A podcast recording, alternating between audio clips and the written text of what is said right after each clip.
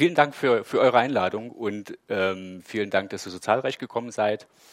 Ähm, ich will noch kurz ein paar Worte verlieren, bevor wir loslegen. Also zuerst mal, es darf gelacht werden, ihr dürft Kommentare geben, ihr dürft jederzeit direkt reinfragen, weil am Ende ist das unser gemeinsamer Abend, ähm, eure und meiner, und es wird halt nur schön, wenn wir alle sagen, wir, wir, wir richten uns hier und, und werfen uns hier rein. Ja, ansonsten war es langweilig und dann habe ich nichts, ärgere mich und ihr vielleicht auch.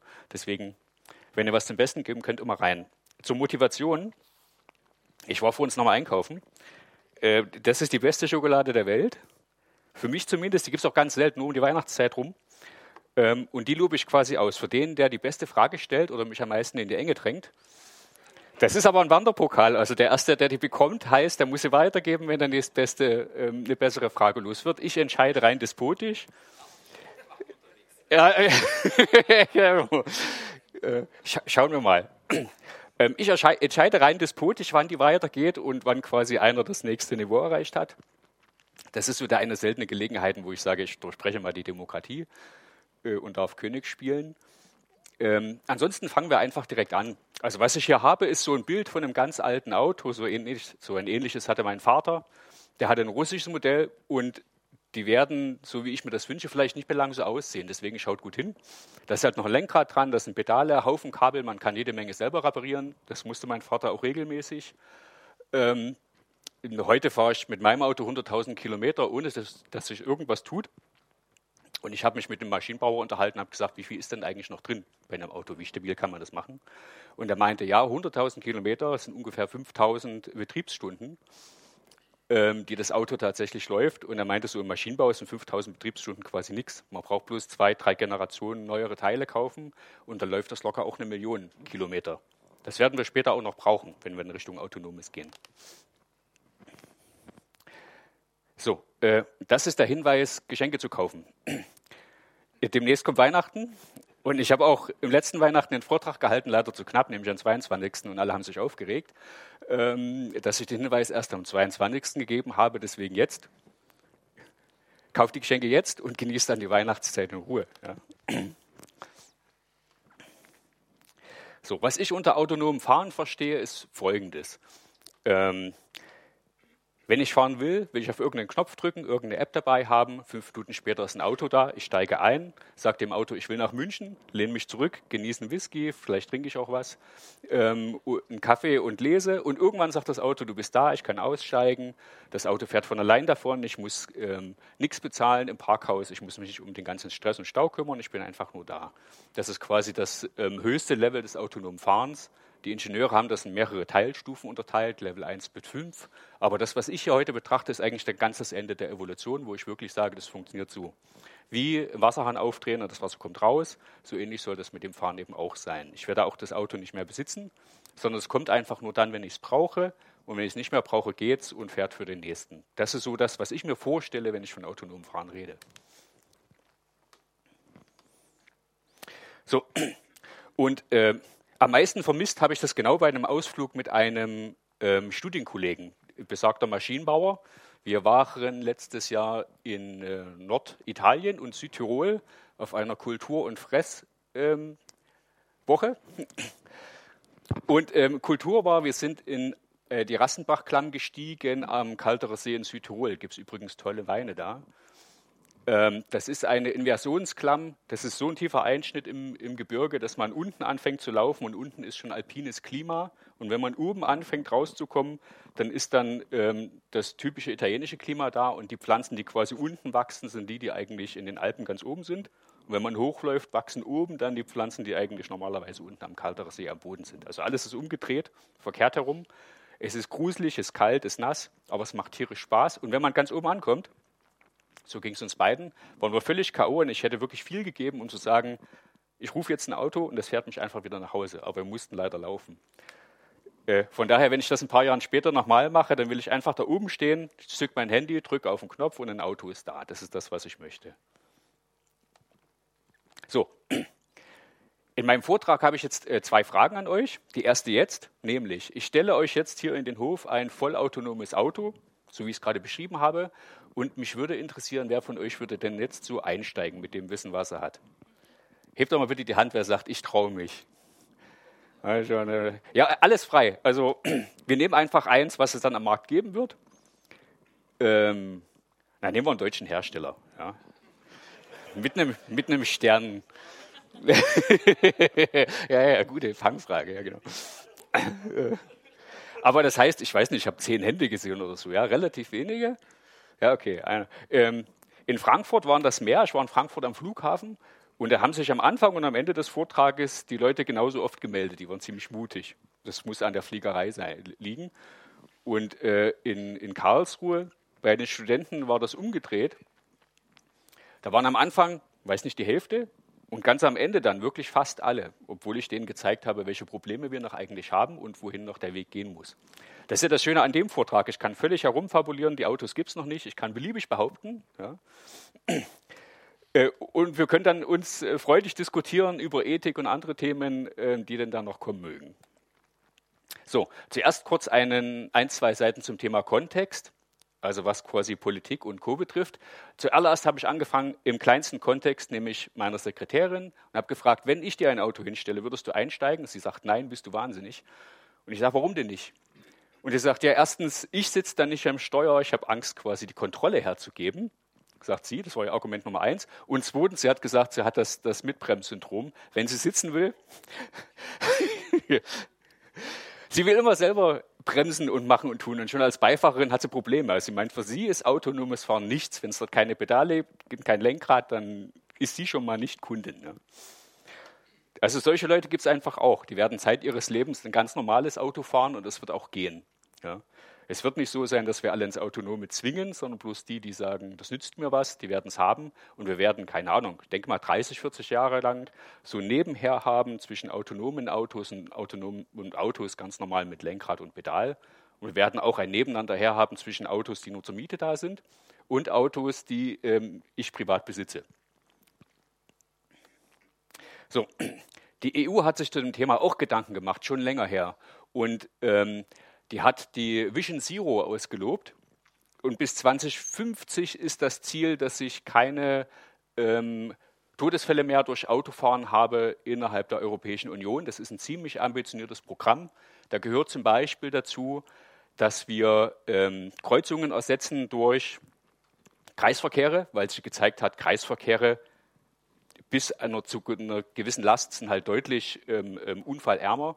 Es gehört dazu, dass wir äh, Bushaltestellen umgestalten. Es gehört aber auch dazu, dass wir autonomes Fahren nach vorn bringen, weil die Idee des autonomen Fahrens ist, dass es besser reagieren kann als der Mensch, so das Versprechen, und dadurch auch die ähm, Unfälle und Todesfälle nach unten gehen. Das ist eigentlich der Hauptvorteil, wenn er denn kommt. Wie gesagt, alles Zukunft. Ähm, für mich ist es trotzdem eine Vision am Ende schon, weil in den Unfall sind immer mehrere Parteien verwickelt, nicht nur das Auto, sondern eben auch der Fußgänger oder das Kind oder das Tier. Und das sind halt die, die ich mit meiner Technik nicht beherrschen kann. Es gibt immer so eine Restkomponente, ähm, Unsicherheit. Und wenn ich sage, innerhalb des Bremsweges, den ich maximal meistern kann, springt mir eben ein Kind vors Auto, wird es trotzdem noch Todesfälle geben. Und ich habe mir da direkt mal eine Tabelle besorgt beim Stichwort Bremsweg. Und ich habe eine Tabelle gefunden, da ist rausgerechnet die äh, Zeit, die vergeht, wenn der Mensch reagieren muss. Also ihr wisst, es gibt so beim Bremsweg zwei Teile, nämlich rein den technischen Bremsweg und der Weg vom Licht in mein Auge, kratzen, nachdenken, erkennen, ich muss bremsen, dann drücke ich aufs Pedal und das kommt ja alles an Zeit mit dazu. Aber jetzt nur die rein technischen, was die, was die Maschine maximal kann. Bei 100 km/h ähm, schafft das Auto im Notfallbremsmodus nach 50 Metern zum Stehen zu kommen. Also das heißt, es gibt ein Todfeld von 50 Metern. Wenn mir in dem Bereich jemand reinspringt ins Auto, werde ich einen Unfall haben. Der lässt sich nicht vermeiden, rein technisch. Ich kann das Auto nicht von jetzt auf gleich zum Halten bringen, ich muss Energie abbauen. Und deswegen werden wir versuchen, uns der Vision anzunähern, aber erreichen werden wir den nie. Ja, allein aufgrund physikalischer Gegebenheiten. Was man auch noch wissen muss, Stand heute, die ganz normalen menschlichen Fahrer schaffen es mit 180 Millionen Kilometer zu fahren, ohne einen tödlichen Unfall im Schnitt. Ähm, das ist eine ganze Menge, so viel fahren die wenigsten wahrscheinlich im Leben. Ähm, das heißt also, die Messlatte für die autonomen Autos liegt schon relativ hoch. Ja? Also, dass sie es schlagen müssen, ist schwer zu machen. Und die Unfallwerte, die ich von Google kenne, zeigen doch, dass die regelmäßig ihre Unfälle auch einhandeln die sind noch weit weg von, ähm, ich schaffe das alles unfallfrei. Ähm, die Erwartung ist innerhalb der EU, dass wir ungefähr 50 Prozent autonome, autonom fahrende Autos haben bis 2030, wobei das Wort autonom hier ähm, schwer zu fassen ist. Die meinen noch nicht voll autonom, sondern nur zu Teile. Also entweder sitze ich am Lenkrad und das Lenkrad wackelt oder hält die Spur von allein oder ich darf kurz die Hände wegnehmen und muss innerhalb von fünf Sekunden wieder am Auto sein. Oder ich habe 30 Sekunden und kann was lesen und das Auto kann aber jederzeit sagen, so Fahrer, du bist dran, deine Verantwortung, ähm, ich komme nicht weiter. Ähm, die Vision gibt es schon länger und die Zahlen, die ich hier gezogen habe, ist von Ende letzten Jahr. Die ist, also zumindest nicht nach dem, was die unter autonom sehen. Ja? Also so, ja, Spurhalteassistent, da geht autonom gerade so los, das ist so Level 1 Kram. Ja. Also wirklich im Sinne von, du lehnst dich zurück und sagst, ich kann auch rechtlich abgedeckt sagen, ich ähm, träume jetzt mal, so ab der Stufe autonom. Und da sind wir noch nicht. Ja.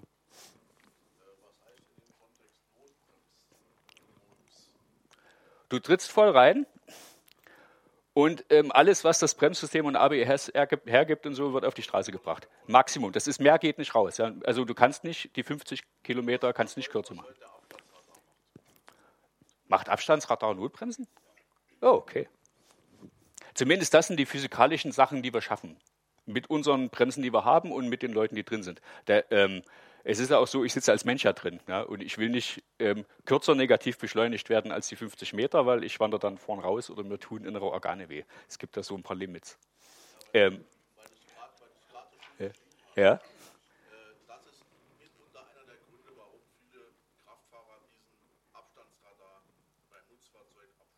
Ach, du meinst den Automatic Brake Assist, der da drin ist? Ah, ja.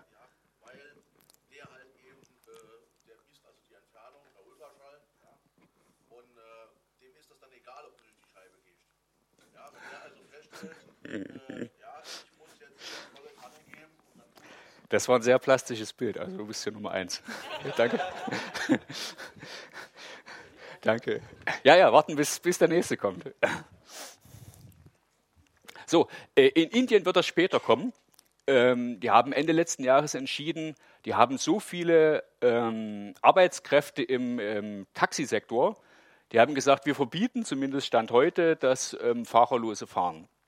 Grundidee war, wir brauchen einfach diese Jobs, die da laufen. Ja, Indien kommt dann später. Ich vermute, ganz am Anfang wird China sein, äh, dann wird die USA folgen und dann die EU halt mit moderaten Zahlen, mit ihren 15 Prozent. So rein zeitverzögert, wo denn die autonomen Autos zuerst fahren. Ähm, in Karlsruhe brechen wir voran. Es gibt eine Teststrecke für autonomes Fahren. Ähm, Wer das näher lesen will, seit Mai 2018 ist die aktiv. Ich weiß aber nicht, wer die wirklich nutzt. Fürs experimentelle Fahren muss man sich anmelden als Firma und auch Geld bezahlen. Aber es gibt Teststrecken, wo ich dann als Unternehmen meine Autos testen kann. Ich habe ja auch ähm, auf den Seiten alles mit Links hinterlegt. Wenn es euch interessiert, ihr braucht bloß reinklicken. Das ist immer äh, sehr interessant. Ich reiße die Themen meistens an die hier sind. So, dann kommen wir direkt zu dem Ethikthema, was mich sonst immer beschäftigt. Da diskutieren wir immer rein und deswegen dachte ich, ich nehme das als Seite nämlich vorne ran. Das Thema ist, äh, wenn gebremst werden muss und die Maschine entscheidet, wohin fahre ich, ähm, wen opfere ich dann? Ja? Oder ist es ähm, ethisch vertretbar, dass ich gerade ausfahre oder sollte ich doch rechts die Oma wegsensen oder links dahin? Diese Frage kommt jedes Mal. Und deswegen bin ich den Kollegen dankbar, die hier eine weltweite Erhebung gemacht haben mit 40 Millionen Teilnehmern. Ähm, Mitte diesen Jahres. Moral Machine hieß die, also die moralische Maschine. Und das Setting war so, äh, es war gegebene Straße, direkt vor der Straße war ein Hindernis mit potenzieller Todesgefahr für den Fahrer und rechts und links jeweils dann verschiedene Passanten. Also eine Oma, ein paar Kinder und ein paar Fahrradfahrer und ein paar ältere, ein paar Junge. Und die Frage war dann, ähm, wen fährst du jetzt um? Oder fährst du weiter geradeaus mit der Chance, dich selber umzubringen? Und es gab da drei große Cluster, wie sich so Leute grundsätzlich entscheiden, so richtig kulturell bezogen, nämlich es gab so den, den Western-Cluster, so Europäische Union und Nordamerika. Und die sagten, ähm, Frauen und Kinder zuerst, also nicht umfahren, sondern die retten wir zuerst. Ja, die retten wir zuerst. Und ähm, grundsätzlich ist es so, wenn ich es nicht weiß, dann mache ich lieber nichts und fahre halt einfach geradeaus und möge Gott entscheiden. Das hat man so quasi indirekt rauslesen können da, ja. Die ähm, Asiaten sehen das ganz anders. Ähm, sowas wie Kinder zuerst, so das interessiert die genau gar nicht. Ja. Ähm, tatsächlich aber ältere Menschen werden bevorzugt verschont äh, und wenn ich als Fußgänger quasi völlig unbeteiligt unterwegs bin, dann auch. Ähm, in Südamerika, was ja als Southern-Zone ist, sind wieder die Frauen vorn dran und die Kinder auch, aber auch wenn jemand fit aussieht ähm, und quasi einen Beitrag zur Evolution leisten kann, dann ist er quasi auch, hat eine hohe Chance zu überleben. Ja? Also man sieht, egal wie ich das Auto programmieren kann, irgendeiner Kultur werde ich dort vors Knie treten. Ähm, und äh, wir haben zum Glück die Deutsche Ethikkommission, die hat sich diesem Thema auch angenommen und erstmalig hat die hier ein gutes Ergebnis rausgebracht. Sie sagt, ähm, das ist eine hochmoralische Frage mit gepaart mit Instinkthandeln und ich kann die einfach nicht automatisieren. Ja. Also ich kann der Maschine nicht abverlangen, rational zu entscheiden, wen fahre ich um, rechts oder links, sondern die sagt, das kann ich nicht einprogrammieren. Im Zweifel heißt es gerade ausfahren, bremsen und halt gucken, was passiert. Aber wir werden keinen opfern, rechts oder links, das geht nicht. Ja. Ähm, da fehlt jetzt eigentlich noch eine Gruppe, äh, die man, fragen, die man da fragen könnte. So eine kulturelle Gruppe, nämlich die Anwälte. weißt, du, weißt du was, äh, also, also weißt du, was Anwälte dazu sagen oder was die, nee, sag. die Rechts, also Vorsicht Halbwissen, aber mein Kenntnisstand war, dass also sich also darüber Gedanken gemacht wurde, wie soll autonome Autos in Zukunft reagieren. Und dann hat man sich genau diese Trolley-Fragen und sowas gestellt. Und dann kam irgendwann mal der Punkt, ja, aber rein aus Haftungsgründen, weil äh, wie, wie ist denn das mit der Haftung und der Verantwortung, wenn so ein Computer autonom fährt, ist, ähm, wenn ich, wenn ich jetzt links oder rechts fahre, dann habe ich eine Entscheidung, also dann habe ich eine aktive Entscheidung getroffen und für die muss ich mich dann verantworten. Wow. Im Zweifelsfall als Hersteller. Okay. Wenn ich einfach nichts mache in dem Moment, dann äh, ja, dann, es, dann ist es ja, dann habe ich es aus den Händen gelegt. Und deswegen ist die Wahrscheinlichkeit rein aus, der, aus dieser Kulturgruppe sehr groß, dass das Auto einfach weiterfahren wird. Sehr spannend. Schokoladenverdächtig. Ähm, lass mal den Wanderpokal weiter weitern. Es tut mir jetzt leid. nicht. Ja, also wie gesagt, das, was die Ethikkommission herauslegt, ist eigentlich genau das, wie ich die ganze Zeit auch argumentiere. Im Zweifel kannst du nicht sagen, du fährst jemanden um. Ja? Sondern das Einzige, was wirklich geht, ist, du hältst deine Spur, die ist für dich da, bremst, was geht und dann musst du schauen, was passiert, weil das halt alles unbeteiligt ist und die sind im Straßenverkehr nicht zugegen. Und ähm, du kannst ausweichen, wenn dort Lücken sind, aber wenn du siehst, da ist jemand, dann fällt das Ausweichen einfach aus. Hier hat sich noch jemand gemeldet? Ja. Warum gehen wir denn davon aus, dass das Auto überhaupt mitkriegt, mit wem es das zu tun hat? Du wirst ja auf Sensoren noch zu sprechen kommen und ja. da wird ja im Zweifel ein LIDAR oder ein Radar ja. sein und der ja. wird Kästchen sehen. Die sind vielleicht noch unterschiedlich groß, aber ob das jemand ist, der fit ist und für die Evolution nützlich oder eher nicht, das wird das Auto im Zweifel nicht mitkriegen, sondern Hindernis A, Hindernis B, triff eine Entscheidung. Äh, du kommst auf einen Punkt, den man bei den Ethikdiskussionen immer hat. Ähm, die Ethikdiskussionen laufen immer im Nachhinein und nie voraus. Und dass ich das überhaupt gar nicht entscheiden kann, ähm, rein sensormäßig, wer da steht und ob der vielleicht ein Krebsleiden hat oder ob der alt ist oder jung, das haben die in der Diskussion überhaupt gar nicht berücksichtigt. Die sind einfach angenommen, das geht. Die haben angenommen, das geht, mehr nicht. Aber selbst mit der Annahme, die wir technisch wahrscheinlich nie hätten umsetzen können, kam raus, ich kann das halt nicht entscheiden. Weder kulturell noch moralisch. Also es fällt schlicht aus. Die Autos werden so sein, dass ich gerade ausfahre, bremse und mehr wird nicht sein. Und wenn ich frei habe, dann kann ich ausweichen. Ich werde aber keinesfalls jemanden dort äh, über den Haufen fahren. Das wird so nicht vorkommen. Zukunft, ich gehe aber fest davon aus, dass das die vertretbarste Variante ist. Ja. Äh, wenn wir uns hier schon bei dem Punkt der Auswahlkriterien, was äh, potenziell unbeteiligte Opfer angeht, äh, nicht wirklich auf einen Modus einigen können. Ja. Äh, wie sieht es denn dann aus bei dem aktiven Schutz des äh, Passagiers eines solchen autonomen Fahrzeugs? Nach welchen Kriterien äh, bewerten wir denn dann dessen äh, Sicherheitsrelevanz? Ja, da habe ich dann gleich ein sehr schönes Beispiel zu. Ähm, die Diskussion gab es auch, ja, im Sinne von, ich sitze im Auto, ich habe das ja gekauft, ist ja mein Leben. Der da rechts, tja, ähm, ja, also da komme ich nachher gleich zu. Ja? Da habe ich ein schönes Beispiel. Danke. Was aber, was aber auch noch zu berücksichtigen hm? ist, wenn man geradeaus weiterfährt, ist eine Gruppe von zehn Personen. Aber nicht zählen, jetzt nicht zählen. Ja, doch, muss man schon mit reinbringen, wenn man so, so Kriterien macht. Und okay. rechts und links steht nur eine Person, Dann ist die Frage, zehn Personen auf einen Streich oder nur eine rechts oder links? Ich, ich habe es ja gewusst, dieses, dieses Ethikthema artet aus. Ähm, und genau die Diskussion hatten wir. Und dann kam einer und meinte, von den zehn, die da stehen, sind neun schwer krebskrank, stark sterben morgen. Und dann das ist genau der Punkt. Du kannst es nicht entscheiden. Du kannst nicht richtig liegen. Das geht immer bloß im Nachhinein. Vorherein, wenn du alles nicht weißt, du kannst die Entscheidung nicht treffen. Du hast keine Entscheidungsbasis. Das ist wie raten oder Gott spielen. Ne? Und solange wir die Entscheidungsbasis einfach nicht haben, ist unsere Entscheidung geradeaus fahren, bremsen. Wir können die Bremsen besser machen, wir können die äh, Sensor- und Detektorraten besser machen, aber wir können nicht sagen, wir fahren andere Leute weg. Das ist auch gegen das Prinzip des Straßenverkehrs. Ist ja eh ein Risiko, was ich eingehe, im Straßenverkehr teilzunehmen. Aber das kann ich nicht, dieses Risiko, was ich ja eingehe, wenn ich einsteige, kann ich nicht Leuten aufbürden, die am Straßenverkehr nicht teilnehmen. Die haben eine andere Risikoklasse. Ja. Ähm, wenn ich einsteige im Auto, weiß ich, ich kann einen Unfall haben, ich kann daran sterben. Die Chance ist relativ klein, aber das Auto ist voller Energie, ist es schnell und den Kräften, die ich mich aussetze, sind halt deutlich größer, als wenn ich laufe. Ähm, und Leute, die einfach laufen, ganz normal in der Stadt und einkaufen, die leben in einer anderen Risikoklasse. Ja, da kann ich jetzt mein höheres Risiko nicht auf die drüber werfen. Das ist am Ende das, was passieren würde. So, ähm, kommen wir jetzt mal zu den wichtigsten ähm, Komponenten des autonomen Fahrens, nämlich dem Betriebssystem. Weil irgendwer muss ja das ganze Sensorzeugs ver verwandeln in Intelligenz und, sinnvolles Handeln. So, ähm, ich habe dann einfach mal geschaut, spaßenshalber, welche Betriebssysteme wir heute haben am Markt und was die denn so können und habe mir zuerst das äh, Betriebssystem Linux rausgeholt. Äh, und um das statistisch überhaupt irgendwie fassen zu können, habe ich, ähm, hab ich mir die Datenbank CVE angeschaut. Das sind eine, ist eine große, weltweite große Datenbank, wo alle Hacks, Schwachstellen und sonstige Verwundbarkeiten von Programmen, Betriebssystemen und allem, was ich kaufen kann, aufgelistet wird. Und die haben ein Rating dort drin, das geht von 1 bis 10. Rating 1 heißt, da, da, passiert nicht viel, wenn ein Hacker angreift. Und Rating 9 und 10 heißt quasi, Tante Erma macht mit der Kuchengabel aus der Ferne das System komplett kaputt und es ist im Eimer. Das ist ungefähr so Klasse 9 oder 10.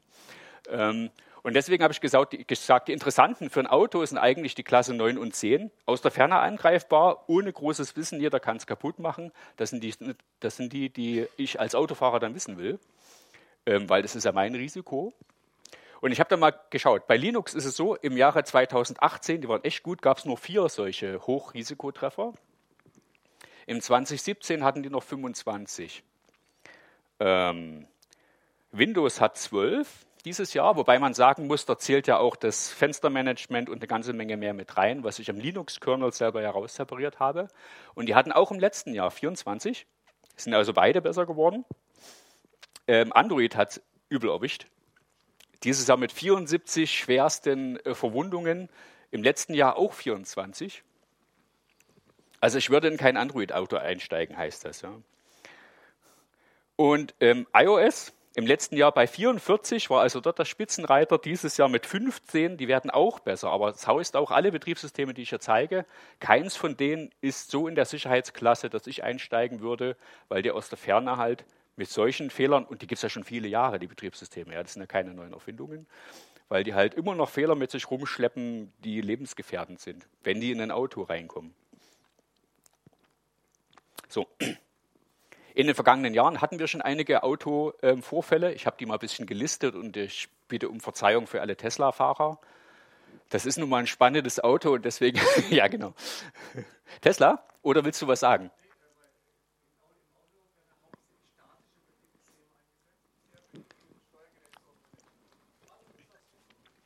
Ja, nochmal für alle bitte. Du hast ja recht. Also im, im Fahrzeug werden ja äh, in den allermeisten Steuergeräten statische Betriebssysteme eingesetzt, äh, bis auf halt zentrale Komponente wie Telematik wahrscheinlich auch oder auch äh, Gateways, Zentralgateways, äh, Domain-Gateways.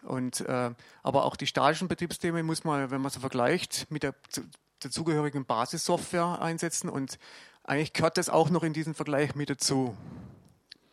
Das heißt, hier, hier fehlt was. Haben Sie da Informationen? Das müsste ich mir fürs nächste Mal aufheben. Ähm, das, also warum ich nach denen geschaut habe, hat einen anderen Grund. Das, was wir im Moment an Steuergeräten haben und an Steuergerät-Performance reicht für die ähm, Sensordetektion und die Intelligenz einfach nicht aus. Ich habe dann mal einfach in die Zukunft prognostiziert und dachte, irgendeiner der großen Betriebssystemhersteller kommt dann. Weil die kleinen Realtime-Betriebssysteme, die wir so haben in Steuergeräten, sind dafür bei weitem nicht leistungsfähig genug. Würde ich jetzt so nicht direkt so stehen lassen, weil die, die einzelnen kleinen Sensoren, die werden auch weiterhin mit etwas Kleinerem auskommen können. Und es kann durchaus auch durchaus statisch sein.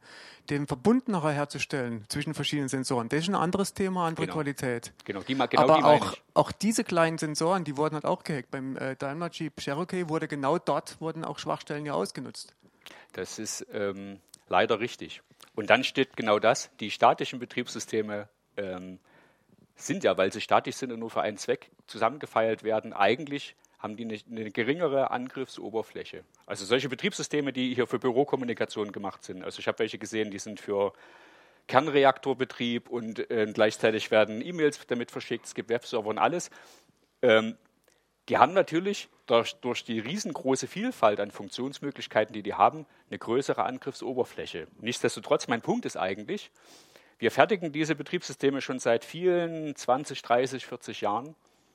Ähm, und wir müssten eigentlich dort eine, eine, Qualität erreicht haben, wo ich sage, boah, Ast rein, in zehn Jahren passiert da nichts. Und da sind wir immer noch ewig weit von entfernt. Und die äh, Steuergerätesysteme haben halt wenig, also eine wesentlich geringere Verbreitung. Da sitzen wesentlich weniger Entwickler dran, auch wenn die das jetzt nicht gerne hören wollen.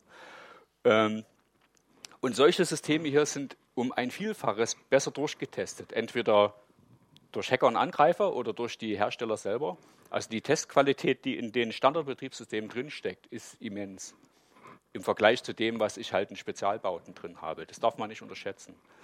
Ähm, nichtsdestotrotz, ich nehme das mit als Punkt und beim nächsten Mal habe ich auch was für ähm, Steuergeräte-Betriebssysteme in petto versprochen. Ja? Äh, apropos, äh, der Kollege bekommt seine Schokolade. Das war ein guter Punkt. Er hat ja recht. Er hat es gewagt, dem Vortragenden zu widersprechen. Das finde ich gut. So was. Das ist in Ordnung. Ja, nein. nein. Moment, die, die Trophäe gibt es erst am Ende. Also äh, Wanderpokal, den muss man wiedergeben. Das ist nicht Schokolade auswürfeln. Ja, ja, ja. Hat, hattest du noch eine Frage? Oder einen Punkt? Nee? Ja? Äh, gerade in dem, in dem Kontext. Wir hatten ja vorhin dieses klassische Beispiel von wegen des, äh, der Notbremsung und des Ausweichens. Mhm. Äh, als wir noch kein ABS im Auto hatten, hieß ja Notbremsung. Ähm, ich habe zwar optimale Reibung erzeugt, konnte aber wegen der blockierenden Räder ja nicht mehr lenken. Äh, jetzt haben wir ABS im Auto, äh, was das Ausweichen technisch ermöglicht, allerdings zu dem Preis, dass sich dadurch der Bremsweg verlängert und zwar deutlich verlängert. Wenn wir jetzt noch äh, die Problematik mit berücksichtigen müssen, äh, gegebenenfalls eine Entscheidung zu, treffen zu lassen, äh, weiche ich aus, wohin weiche ich aus, wie weiche ich aus, dann müssten wir das ja in die Reaktionszeit auch noch mit einberechnen. Äh, was hat man sich denn da äh, für Gedanken gemacht, das Problem zu kompensieren? Zumal diese äh, Betriebssysteme, wie gerade jetzt angesprochen, Linux und Windows sind ja keine Echtzeitbetriebssysteme, die mhm. arbeiten ja bekanntlich mit den Interrupts. Ähm, oh, das war jetzt ein, ein, ein dickes Konglomerat. Ähm, Fange fang ich von hinten an mit dem Betriebssystem. Ähm, die kann ich echtzeitfähig machen. Echtzeit heißt nicht, dass ich quasi das, was wir unter Echtzeit verstehen, dass ich ständig alles mitbekomme, sondern Echtzeit heißt nur in dem Falle, dass ich eine garantierte Zeitscheibe von zum Beispiel einer Minute immer einem Programm zuweisen kann und das Programm bekommt pro Minute zum Beispiel immer 10 Sekunden Festrechenzeit, egal was passiert. Das ist so Echtzeit.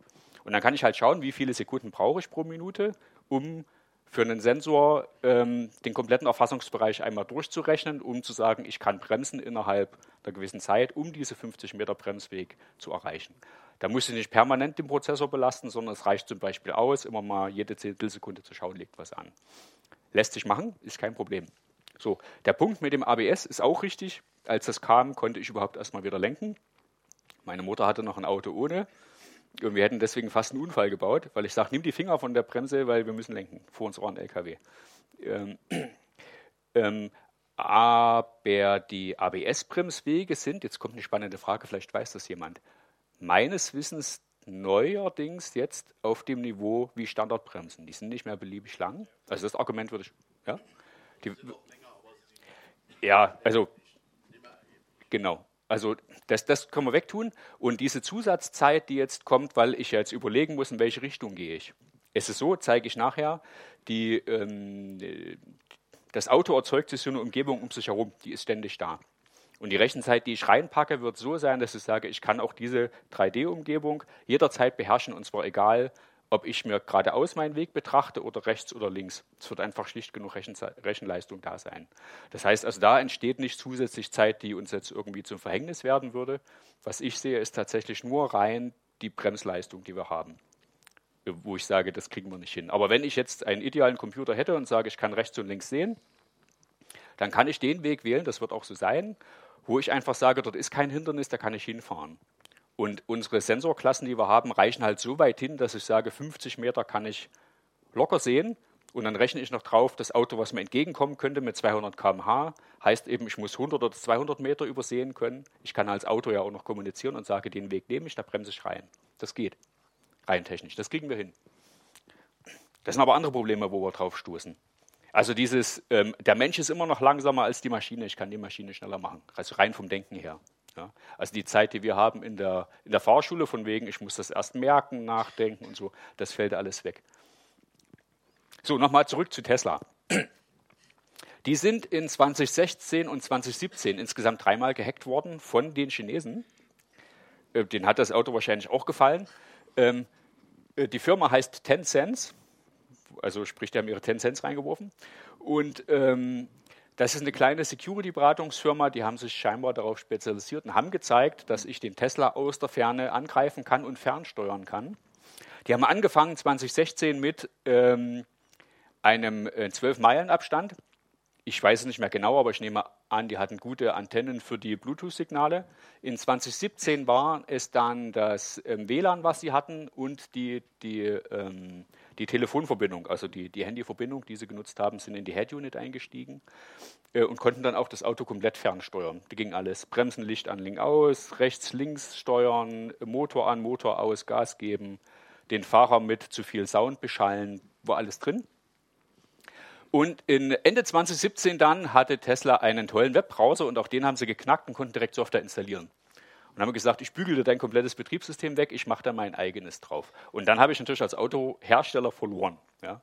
Ähm, in 2018 kommt es genau zu diesem ähm, ethischen Fall, äh, den ich vor uns angerissen habe. In 2018 hatten wir den ersten Todesfall, ähm, wo ein im Prinzip fast autonom fähiges Auto so niedere Stufe, Stufe 2 oder 3. So ein Volvo ähm, wurde über Uber-Dienstleistung Uber, ähm, gerufen als Taxi und der Fahrer saß dahinter und hat sich so Streaming-Videos angeguckt, kann man ja mal machen beim Fahren.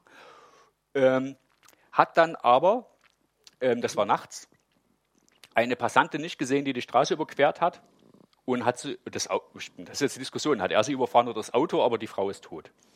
Ähm, es kam heraus, das Auto hat es gesehen. Und zwar in der Reihenfolge, Laser hat es gesehen und erkannt, ist ein Hindernis, ich muss bremsen. Radar hat es gesehen, hat auch gesagt, ich muss bremsen und die Kamera auch dreimal. Und der hat ja Notbremssysteme an Bord. Und ähm, Uber hatte dann entschieden, wir machen diese Notbremssysteme raus, denn die behindern den Komfort des Fahrers. So finde ich immer ethische Entscheidung. Ja. Ich hätte bis Ende letzten Jahres noch geschworen, auf die Idee kommt keiner. Ja. Aber tatsächlich ist es so. Und äh, das hat Riesenwellen ausgelöst. Und ähm, wir sind jetzt, hoffe ich zumindest, wieder auf dem Stand wie vorher, dass wir sagen, alle Menschen sind gleichberechtigt und es gibt halt keine Vorrangschaltung für den dicken Mercedes, ähm, dass dessen Fahrer ein höheres ähm, Recht auf Leben hat als eben ein Passant, in der fährt, sondern wir machen technisch das, was geht und riskieren aber nicht ein anderes Leben zusätzlich. Das war genau die Diskussion. Die kam hier nämlich im praktischen Fall raus. Ja. So, und dann gibt es noch einen besonders schönen Fall, auch wieder von Tesla.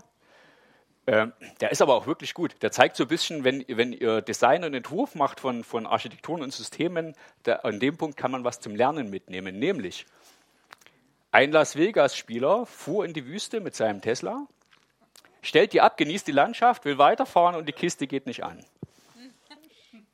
Und er steht halt da und Wüste heißt wirklich hier Todeswüste. Ja, und er hatte zum Glück ein paar Stunden später kam jemand und hat ihn eingesammelt. Hintergrund war, er hat dies, ähm, den Tesla mit seinem Smartphone bedient. Da gibt es eine tolle App dazu. Und mit der App kann ich die Türen aufmachen, ich kann den Motor anlassen, Licht anmachen, Haufen so Spielkram. Ähm, und er hat aber den, Zündschlüssel, den er braucht, zu Hause gelassen, hat nur die App mitgehabt und sein Smartphone. Die App funktioniert aber nur, ähm, und ich kann also das Auto nur anlassen, wenn das Gerät online ist. Ja, in der Wüste war online offline. Und dann stand er halt eben da. Ja, und die Ingenieure mit der tollen App haben halt daran nicht gedacht, an den einen Sicherheitsfall, wenn eben keine Online-Verbindung da ist, dass ich ja trotzdem vielleicht das Auto brauchen könnte. Das ist so dieser 1 aus 1000 Fälle, wo ich sage, so rein aus Safety-Gesichtspunkten muss man manchmal einen kleinen Schritt weiter denken. Ja, vielleicht, vielleicht waren das die, die, die, Deutschen, die da noch nie die Wüste gesehen haben. Ich weiß es nicht, keine Ahnung. Ja. Ähm, ja, ja, Dann würde ich aber gucken, ob das mit dem Online zu tun hat. Ja. So, schauen wir uns jetzt mal die Sensoren an, von denen ich die ganze Zeit rede. Wir haben davon drei Stück nämlich Kamera, wir haben Radar und, und Lasererfassung, LIDAR, die sind so drei gestaffelt. Sieht man hier schön. Das, was am weitesten reicht, ist hier das ähm, Laser, Lasererfassung. Geht auch primär nach vorn, einen relativ steilen Winkel, zumindest vor einem Jahr noch. Dann kommt hier ein bisschen breiter, hier kommt dann die Laserreichweite rein. Und noch ein bisschen weiter zurückgesetzt kommt dann hier die Kamera. Also was wir quasi an Erfassung und Auflösung haben, heißt das also, wenn ich in ein Hindernis reinfahre, kriege ich zuerst eine Laserinformation. Die wird dann flankiert und bestätigt von einem Radarbild und dann kommt am Ende nochmal dazu ein ähm, optisches Bild oder Infrarot, wo ich sagen kann, jawohl, passt und alle drei Sensoren kann ich dann aufeinander abstimmen. So die Idee. Es gibt noch ein bisschen Ultraschall zur Seite für kleine Rempler ein bisschen was nach hinten, aber die Hauptgefährdungsrichtung ist ja eigentlich beim Auto nach vorne. Hier ist, wo die ganze Energie lang fließt die ich aufbaue, die ganze kinetische Energie. Ähm, und deswegen sind die ganzen Sensorbänke wesentlich nach vorne ausgerichtet. So, jetzt kommen wir kurz zu dem, wie eigentlich das Auto die Welt sieht. Denn die ganzen Sensoren nützen uns noch nichts. Die braucht das Auto für einen bestimmten Zweck, nämlich es bildet sich dann ein dreidimensionales Bild seiner Umgebung und muss auch unterscheiden können, die Fußgänger, andere Autos natürlich auch, ähm, Fahrradfahrer und natürlich auch ähm, die Verkehrszeichen. Wir werden so eine Zwischenzeit haben, wo wir noch Verkehrszeichen haben. Irgendwann werden die wegrationalisiert und die habe ich im Computer drin. Aber wir werden, denke ich mal, bestimmt noch 20, 30 Jahre haben, wo wir Verkehrszeichen auch für die normalen menschlichen Fahrer haben. Damit ich halt mein Stoppschild immer noch sehen kann. Ja, das wird so bleiben. Und ich muss natürlich auch sehen, das steht hier Drivable Area, ähm, wo ist denn überhaupt die Straße? Wo kann ich langfahren? Und da hat man als ersten Ansatz probiert, die ganzen Sensordaten einzusammeln und hat ein paar Programmierer eingesperrt und hat gesagt, pack das mal einen Algorithmus und finde eine Methode, ähm, dass am Ende eine schöne 3D-Repräsentation rauskommt und das Auto sortieren kann, wo kann ich langfahren, wo sind Hindernisse. Und die sind mit ihren Erkennungsraten brachial gescheitert, steht hier. Ähm, und dann kam die Zeit des Machine Learnings. Ich habe gehört, ihr hattet da letztens einen Vortrag zu. Ja? Ähm, und die haben aus dem Stand mit aber extrem viel Trainingsmaterial ähm, es geschafft, jeden, ähm, jeden Algorithmus, den ein Mensch vorher hinprogrammiert hat, zu schlagen. In der Erkennungsleistung und auch in der Geschwindigkeit. Also diese DNNs, Deep Neural Networks oder Machine Learning, ist dann der Sprung gewesen, den man brauchte im Auto, um überhaupt in Richtung autonom denken zu können. Weil ohne, so eine interne Repräsentation im Auto, dass das Auto weiß, wie sieht meine Umgebung aus, dass das für uns ganz normal ist. Wir schauen einfach, drehen uns um und haben ein Bild. Ja, das muss das Auto irgendwie auch haben. Und das, das könnt ihr mal zu Hause probieren. Ihr dreht euch und euer Gehirn sortiert automatisch weg, ohne dass ihr was tut. Mensch, Mensch, Mensch, Mann, Frau, Tasche, Stuhl, das könnt ihr alles so sehen. Äh, und das Auto muss bloß fünf, sechs Klassen unterscheiden, gar nicht so viel wie wir. Und selbst das ist noch ähm, eine Riesenarbeit. Ja. Ich habe mal hier ein Beispiel mitgebracht. So sieht das Auto quasi dann die Welt. Ähm, das ist ein, ähm, ein ähm, Machine Learning-Algorithmus von Apple, trainiert. Voxelnet heißt das Ding und macht 3D-Erkennung, ist von Ende letzten Jahres. Und man sieht, der hat so schön wegklassifiziert, äh, wo stehen denn die Autos. Also sprich, da darf ich nicht hinfahren. Er hat ja auch nochmal wegsortiert ähm, die Fahrradfahrer. Ähm, sieht man hier vorne und da hinten sieht man einen. Und das Ganze basiert als Test ähm, auch von Karlsruher Erfindung, da war ich dann, habe ich echt gestaunt. Ist jemand aus Karlsruhe da? Nicht? Also, wenn jemand das Video sieht, Grüße nach Karlsruhe.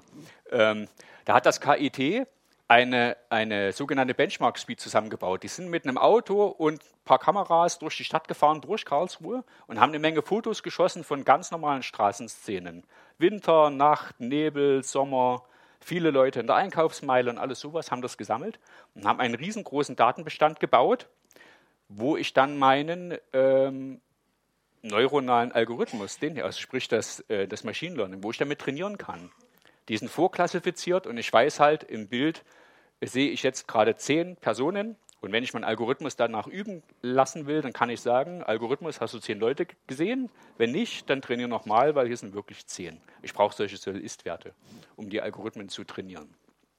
So, die spannende Frage, wie gut ist denn jetzt der Algorithmus gewesen? Das war 2017 der beste. Und die unterscheiden äh, im Benchmark zwischen ähm, Autos erkennen, ist hier oben, das da, das sind die Fußgänger und das sind die Fahrradfahrer. Und hier diese Easy, Moderate und Hard heißt, Easy ist Sonne um 12 Sommers, Moderate ist so ähm, früher Abend und Hard heißt Nebel, Winter, Schneefall, wenn wir selber halt nichts sehen. Und da sieht man schon, ich habe es gerade eingekringelt. Der erkennt dann quasi Fußgänger mit einer Erfolgsquote von unter 40 Prozent. Wenn jetzt also zehn Mann nach vorne kommen, heißt das, vier hat er erkannt, sechs haben ein Problem. So, und da habe ich mir überlegt, würde ich jetzt noch auf die Straße gehen, wenn Autos da so rumfahren? Mit, mit der Erkennungsleistung. Ja, denk, war hier in Karlsruhe aufgenommen. Nee, nee, die Aufnahmen sind in Karlsruhe, ja, sieht ja. man hier. Ja, ja. Die sind da mit dem Auto durch die Karlsruher Stadt gefahren und haben gesagt, wir machen jetzt Demobilder von Straßenverkehr, Innenstadt, um irgendwas zum Testen zu haben. Und jeder, der einen Algorithmus rausbringt und sagt, ich mache jetzt einen Verkehrsalgorithmus und mache ein Machine Learning, kann gegen die standardisiert testen und kann sich mit anderen vergleichen. Ansonsten behauptet jeder, ich bin der Beste, hat aber eine völlig andere Stadt genommen. Ja, was weiß ich, ein Dorf in Nordengland, wo kein Mensch lebt. Kann ich immer noch sagen, da habe ich alles erkannt, die zwei Kühe und den einen Mensch. Das war simpel. Aber jetzt sind wir ja da infrastrukturmäßig wirklich top of the pops in Karlsruhe oder hier in Deutschland. Äh, ja, es spielt aber, also für mich. Nix. Das war wirklich nur, also alle standardisieren gegen dieses, gegen dieses Modell von den Karlsruhern in Karlsruhe. Das heißt also, wir haben schon mal gute Karten, weil uns erkennt dann das System. Wolltest du darauf hinaus, ja? Ja, okay. Also das ist nur die Aussage für in Mitteleuropa, Karlsruhe, hat man Erkennungsquoten und das heißt, das Bestmögliche, was halt geht, war Ende 2017 genau das hier. Das heißt, je weiter ich weg bin, die Leute sehen vielleicht anders aus, die Fahrräder sehen anders aus, sinkt die Quote nochmal drastisch nach unten. Das zeigt auch das Problem. Wenn ich einen Algorithmus anlernen will, der wirklich weltweit verkauft werden kann zum autonomen Fahren, heißt das, da muss halt repräsentativ alles auf der Welt mal gesehen und gelernt haben. Ähm, ansonsten sieht er halt Chinesen anders oder Afrikaner anders als Europäer und klassifiziert die nicht als Autofahrer oder Fußgänger. Das ist hier noch gar nicht dabei, das Problem. Ja. Da wird, da, dabei sind wir noch gar nicht. Das kommt bestimmt noch und das wird noch lustig werden in Zukunft. Ich weiß auch noch nicht, ob wir dann vielleicht kontinentweise Autos verkaufen, wo der Algorithmus halt dann für den Kontinent ist. Könnte sein, keine Ahnung. Der GPS, wo man ist, wird das Programm umgestellt. Ja, genau, sowas. Ja. Weil ähm, wenn ich dann das Machine Learning, ähm, den Algorithmus fertig habe, wenn der fertig gelernt ist, ist der ja nicht mehr sehr groß. Der muss keine Tonnen Datenmengen mitschleppen, der muss halt bloß durch das Training ähm, ähm, sein Wissen erwerben. Das ist aber kein riesen Mega-Programm. Ich könnte im Prinzip auch sagen, ich ähm, lerne einen Algorithmus an und sage, je Kulturgrenze mache ich halt einen neuen, der ist speziell dort gelernt und schalte die um. Das ist im Auto locker, kann ich das mitnehmen als Datensatz. Das ist kein Problem. Schauen wir mal, was da die Zukunft bringt. Gibt es da Insider-Informationen? Ja. Wie lange hat denn der Algorithmus dafür gelernt? Oder gibt es irgendwann eine Grenze, wo er nicht mehr aufnahmefähig ist? Also wo, wo er sagt, okay, jetzt kann ich noch mal tausend Bilder mir zusätzlich angucken, aber ich habe eigentlich keinen Lerneffekt mehr. Ähm, das ist eine sehr, sehr gute Frage. Da komme ich nachher noch zu. Ich greife mal kurz vor. Stimmt auch, ja. Schokolade, das, ist, das heißt schokoladenwürdig, genau. Die Frage ist gut. Ähm, wir machen das nachher, wenn ich die Folie bringe zum Thema Lernen, dann können wir noch mal kurz darauf eingehen, ja, weil die Frage ist wirklich gut. Ganz kurz, es gibt eigentlich kein Ausgelernt, gibt es nicht. Ich kann nur sehen, ähm, in Prozent, wie viel von allem, was ich draufwerfe, erkennt der Algorithmus. Ich kann mich immer nah an 100 bewegen, aber nie an 100 exakt.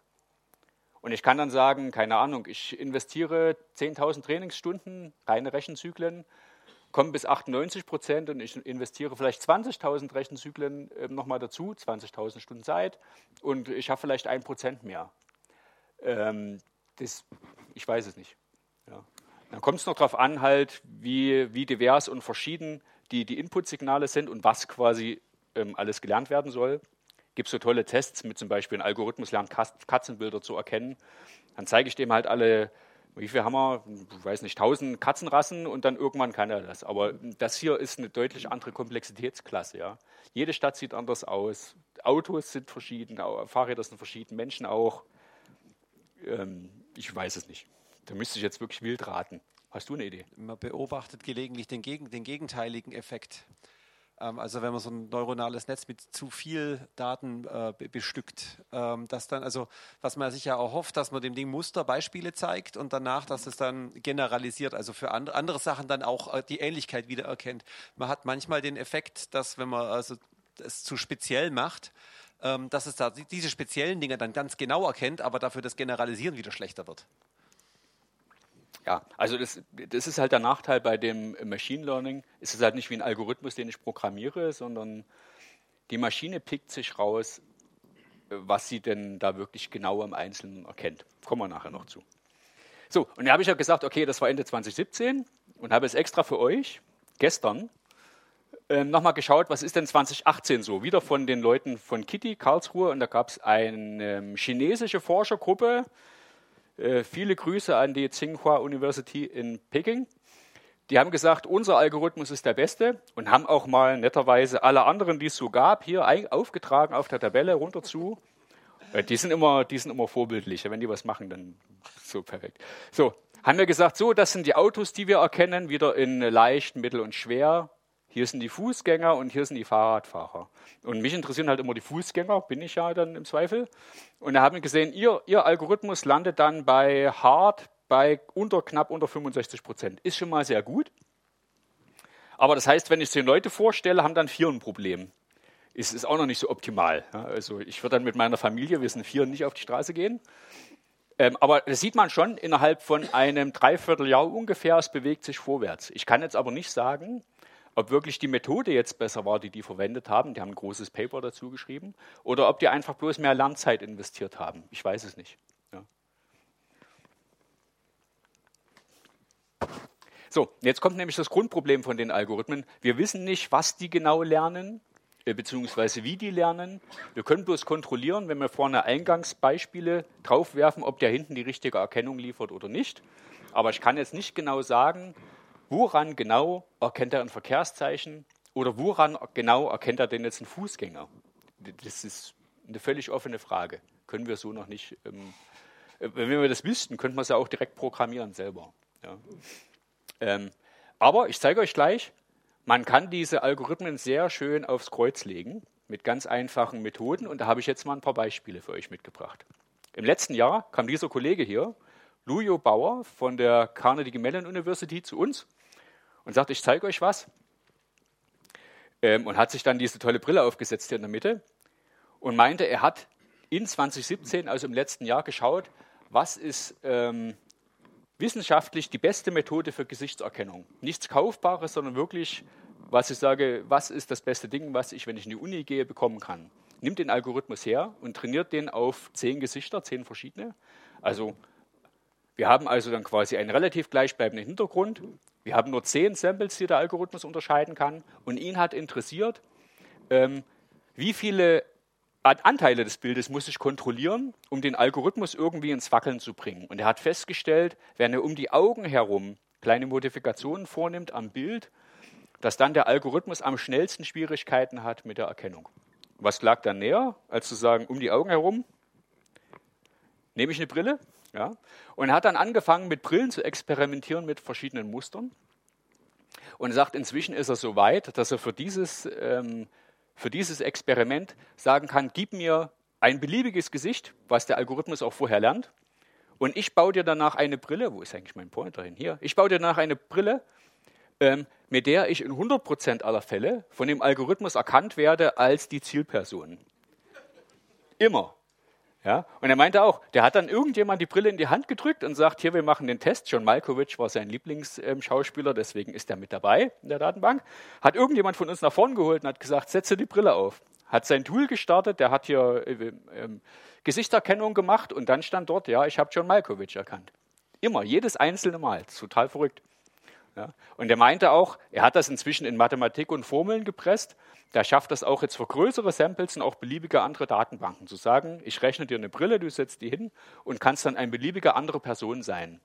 Das ist schön im Flughafen oder äh, bei der Deutschen Bahn, wenn die mal mit Gesichtserkennung arbeiten und ihr seht Leute damit rumlaufen. dann solltet ihr vielleicht Abstand halten. Ja.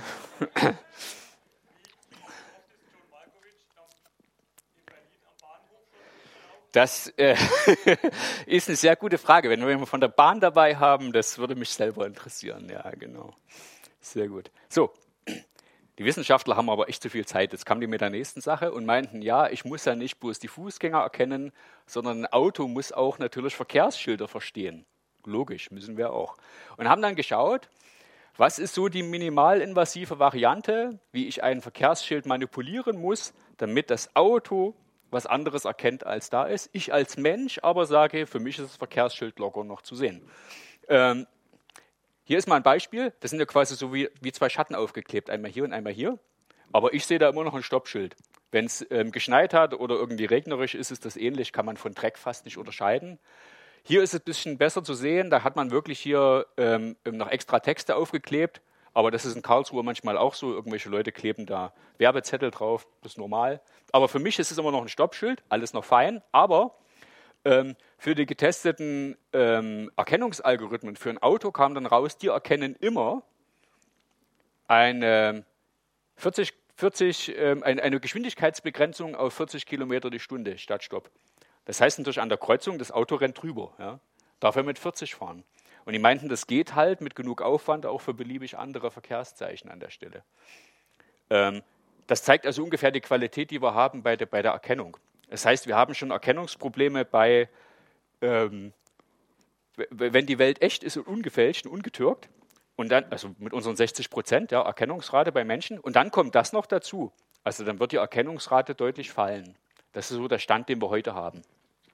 Dagegen arbeiten schon wieder andere Wissenschaftler, die dann sagen, wir machen so eine Art ähm, ähm, ein Machine Learning gegen die Angriffe aufs Machine Learning.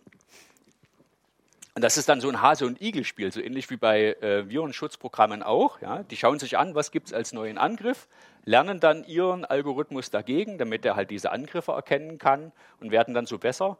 Aber das ist aus meiner Sicht eigentlich keine Lösung, sondern das ist wieder so ein Hin- und Herjagen. Ich als Autofahrer bin dann am Ende in der Position, dass ich jeden Tag checken muss, habe ich die aktuellsten Updates.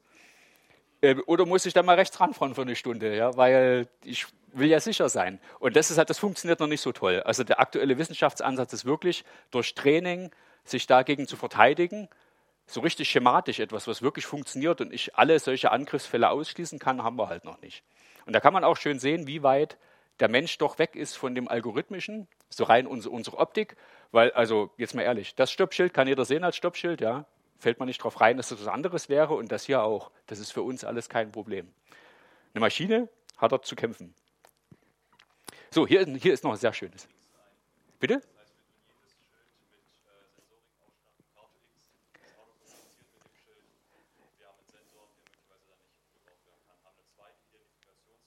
Gib doch mal dem Mann, eine Sekunde, das hört ja keiner. Gib ihm mal, das ist gerade sehr spannend. Du kriegst auch gleich die Schokolade. Äh, sehr gut. Nochmal bitte.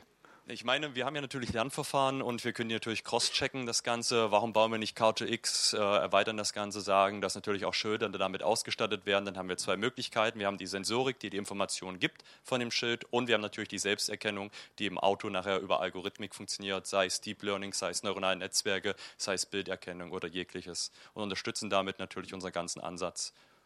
Das ist genau die richtige Richtung. Wir hatten das vorher auch schon diskutiert. Am Ende bleibt mir nur übrig, also die Erkenntnis aus dem ganzen Vortrag wird sein, für euch vielleicht jetzt schon, ich kann mich auf einen einzelnen Sensor oder zwei nicht verlassen.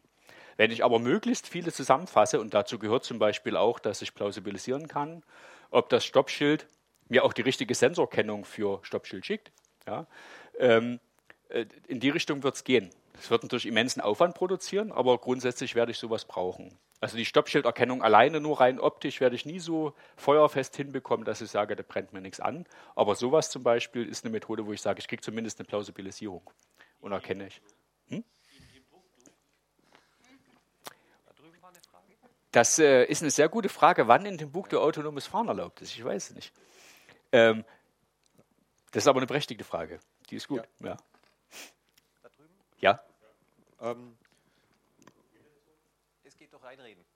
Also einfach, loslegen. Okay, okay. Ähm, wieso gehe ich ja. dann nicht gleich hin?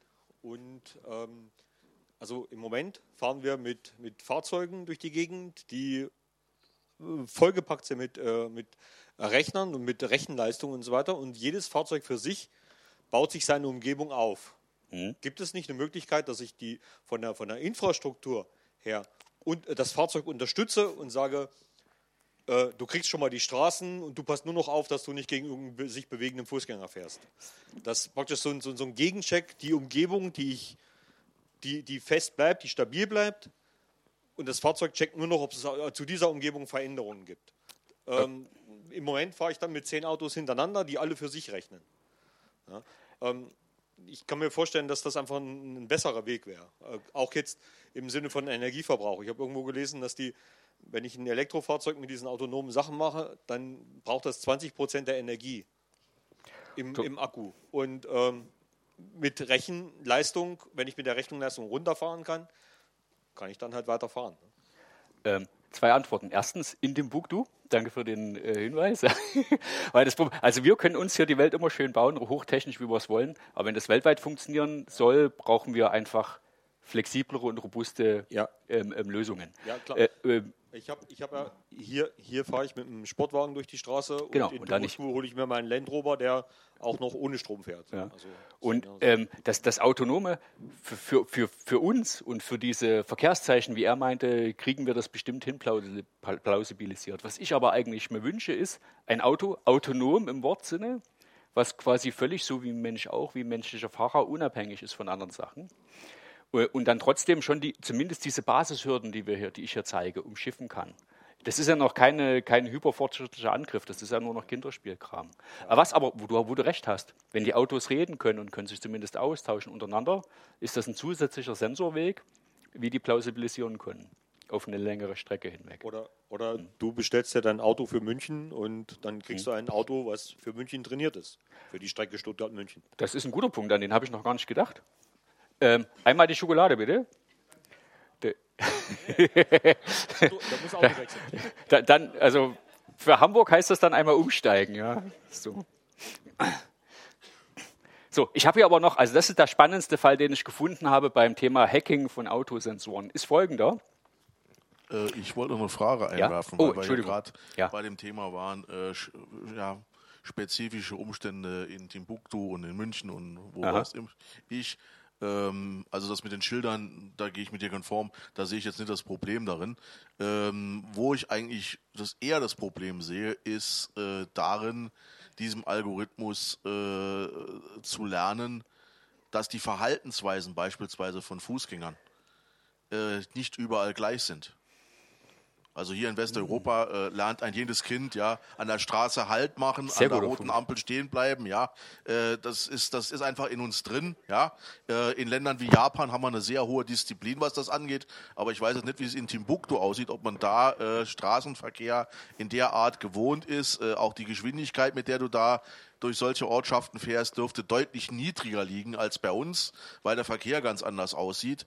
Und äh, die Frage ist jetzt die, wäre es nicht ein sinnvollerer Ansatz, die Autos so zu belassen, wie sie sind und stattdessen mit einem künstlichen intelligenten Fahrer, sprich Roboter auszustatten? Was ist das? Neu. Nein. Was ist das? das dafür gebe ich. Ja, bitte ich, also.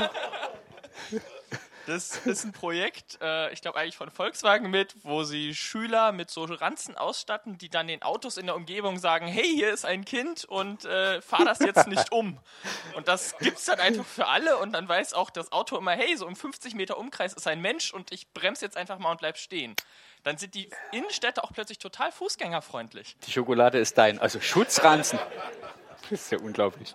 Aber ähm, wieder, ne? In Timbuktu ist das gleiche Problem. Wir können es also, für uns immer machen und für die anderen so. Aber ganz, Schokolade geht zu dir. Ganz, ganz kurz zum, bis wer die Schokolade wandert. Ähm, wer, wer, mal einen Albtraum sehen möchte, der geht auf YouTube oder die Videoplattform seines geringsten Misstrauens und sucht da mal nach Street Crossing India oder Street Crossing Vietnam. ähm, ich, ich, ich habe einmal im Urlaub äh, mich überwunden, eine Straße in Vietnam zu Fuß zu überqueren. Und das ist ein Abenteuer, kann ich dann nur sagen dazu. Da braucht man gar nicht. Nee, nee, nee, nee, nee, nee, nicht Augen zu und durch, nur vorwärts gehen. Wer einen Schritt, Angst hat, einen Schritt rückwärts macht, der wird überfahren, weil die fahren immer, immer hinter einem vorbei. Also da braucht man gar nicht so weit zu reisen, Frankreich reicht. Aber das sind echt, echt gute Punkte, ja. Das zeigt eigentlich wirklich, dass ich den Algorithmus weltweit trainieren muss. Weil die Leute echt sich verschieden verhalten. Das ist, ähm, ja. Darf ich die Car-to-Car-Geschichte kaputt machen? Ja, klar. Also, ähm, wenn wir uns darauf verlassen, dass die, äh, dass, also die neue, die neue Sicherheitshürde sein soll, äh, dass die, die Straßenschilder einfach elektrische Beacons haben, dann äh, stelle ich einfach den Störsender direkt daneben dann äh, ja. sind wir wieder auf, auf dem Niveau unten und das haben wir ja auch schon gelöst, das Problem. Oder noch besser, wenn sich Autos anfangen, auf diese Quelle zu verlassen, dann kann ich anfangen, naja, ich kann ja dieses Protokoll auch sprechen. Ich kann ja mitreden, entweder, also entweder selber Nachrichten erzeugen oder ganz profan, ich äh, mache das, womit momentan diverse Luxusautos ein Luxusproblem haben mit dem Türen öffnen. Ich äh, fange das Funksignal vom einen Stoppschild an einer Stelle auf und spiele es dann äh, ein paar hundert Meter weiter eins zu eins ab. Das ist wahrscheinlich äh, geeignet schnelle äh, Übertragung vorausgesetzt, sogar mit, mit, mit Timing, mit, mit Timing-Heuristik schwer zu kriegen, wenn die Entfernung klein genug ist. Jetzt macht er mir mein Auto kaputt. Ich glaub's ja nicht. Aber ja, du hast an allem recht. Und das sind alles Angriffe, die wir schon hatten in beliebigen anderen ähm, Technologiezweigen. Das ist so, ja. Ähm, die kommen garantiert alle noch. Ich hätte auch noch ja. einen Einwurf. Ja? Ähm, wenn alle Autos autonom fahren können, warum brauche ich dann noch Verkehrsschilder? Ähm, Sobald die alle autonom fahren, kommen die weg. Dann habe ich einfach, ähm, wie mein Navi auch, eine Karte und da sind die ganzen drin. Aber solange ich halt mich teilen muss, 30 oder 40 Jahre lang schätze ich zumindest und sage, ich habe Fahrer, menschliche Fahrer, wie meine Sekretärin, die sagt, ich gebe das nicht her. Und die autonomen Autos muss ich für die Menschen halt auch irgendwas haben. Alternative, ich kann jedes Auto ausrüsten mit einem Display, was im Auto dann anzeigt, hier wäre jetzt das Schild für dich dann muss ich sie zumindest draußen nicht mehr erkennen. Das wäre so eine Alternative, wie ich das hier ähm, etwas entschärfen kann, wenn ich quasi im Auto eine Datenbank habe, die die, ähm, die, die Verkehrsschilder dann im Auto anzeigt, zum Beispiel an dem ähm, Fensterdisplay. Und das wird das Kraftfahrtbundesamt, so schnell wie das ist, perfekt lösen. Perfekt lösen und, und, und so updaten, dass ich sage, jeder hat immer den aktuellsten Stand der. Ähm, ja, also. Dann dauern die Baustellen ja noch länger. Na, die hören nie auf, weil das, das ist am einfachsten. Okay. Aber jetzt nur der ganz verrückte Fall, der jetzt mal so richtig zeigt, wie tief wir eigentlich also am Anfang stehen. Ähm, und zwar haben Wissenschaftler was ganz Tolles gefunden, nämlich im Erkennungsalgorithmus, nachdem der trainiert war.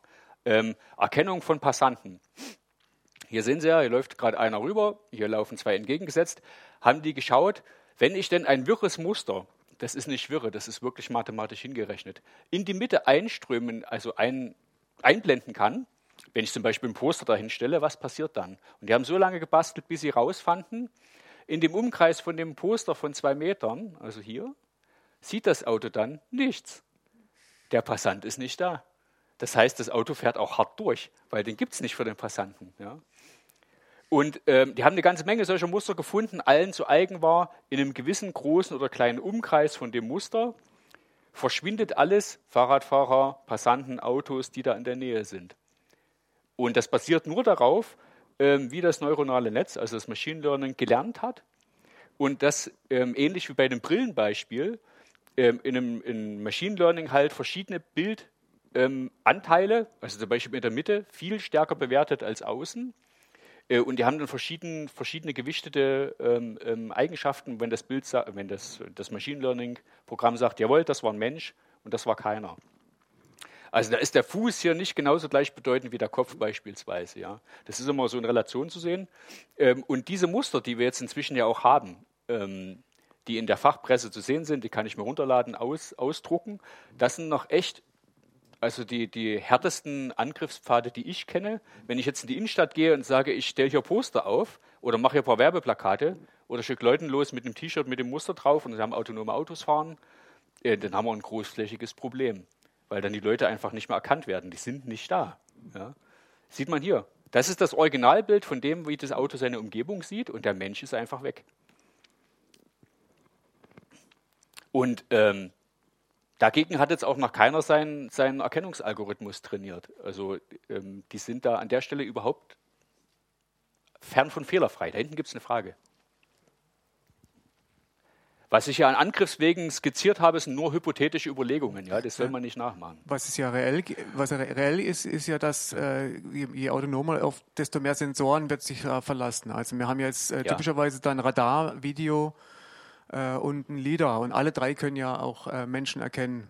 Mhm. Und das ist ja genau eine der Gegenmaßnahmen, die momentan gemacht wird. Und da muss man, es ist einfach wahrscheinlich eine Suche nach, nach einem äh, ja, nach dem, was, mit dem man alle drei auf einmal täuschen kann. Wobei halt die, äh, die Art und Weise, wie da was erkannt wird, ist halt, äh, sind also sehr verschieden. So meistens vor allem zwischen Radar und den anderen beiden. Ne? Ja, ich, ich, ich komme da. Radar habe ich noch und LIDAR habe ich auch noch.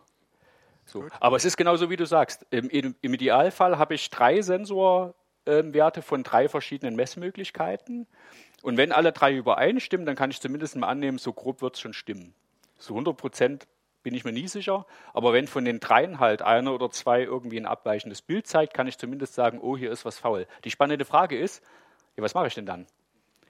Halte ich dann mein Auto an? Bleibt es stehen? Ja, das ist nämlich die Frage, die jetzt anders als beim Computer zu Hause ähm, keiner so schnell beantworten kann. Da kommt kein Admin gerannt, macht ein Update, sondern das Auto fährt halt gerade. Das ist das eigentlich Gemeine ist, dass ich die Entscheidung während der Fahrt treffen muss. Und ich habe wohl noch niemanden gehört, plausibel, ja, was mache ich denn bei Tempo 220 auf der Autobahn und plötzlich stelle ich fest, meine Sensorwerte sind unkorrekt. Ja, und dann, ich weiß es nicht, ich habe dafür keine. Noch, noch eine Folgefrage. Ja. Äh, haben Sie äh, Informationen, wie die Fahrzeughersteller sich aufstellen? Weil es gibt ja jetzt äh, auch äh, Sensorüberschneidungen, selbst beim, bei, von Radarsensoren Überschneidungen. Mhm. Auch, äh, ich weiß nicht, wie es bei Video ist, aber zum Beispiel gibt es mehrere Sensoren nach vorne, die sich in teilweise überschneidendes äh, Feld haben. Kann man mhm. auch von verschiedenen Her äh, Zulieferern einsetzen. Mhm.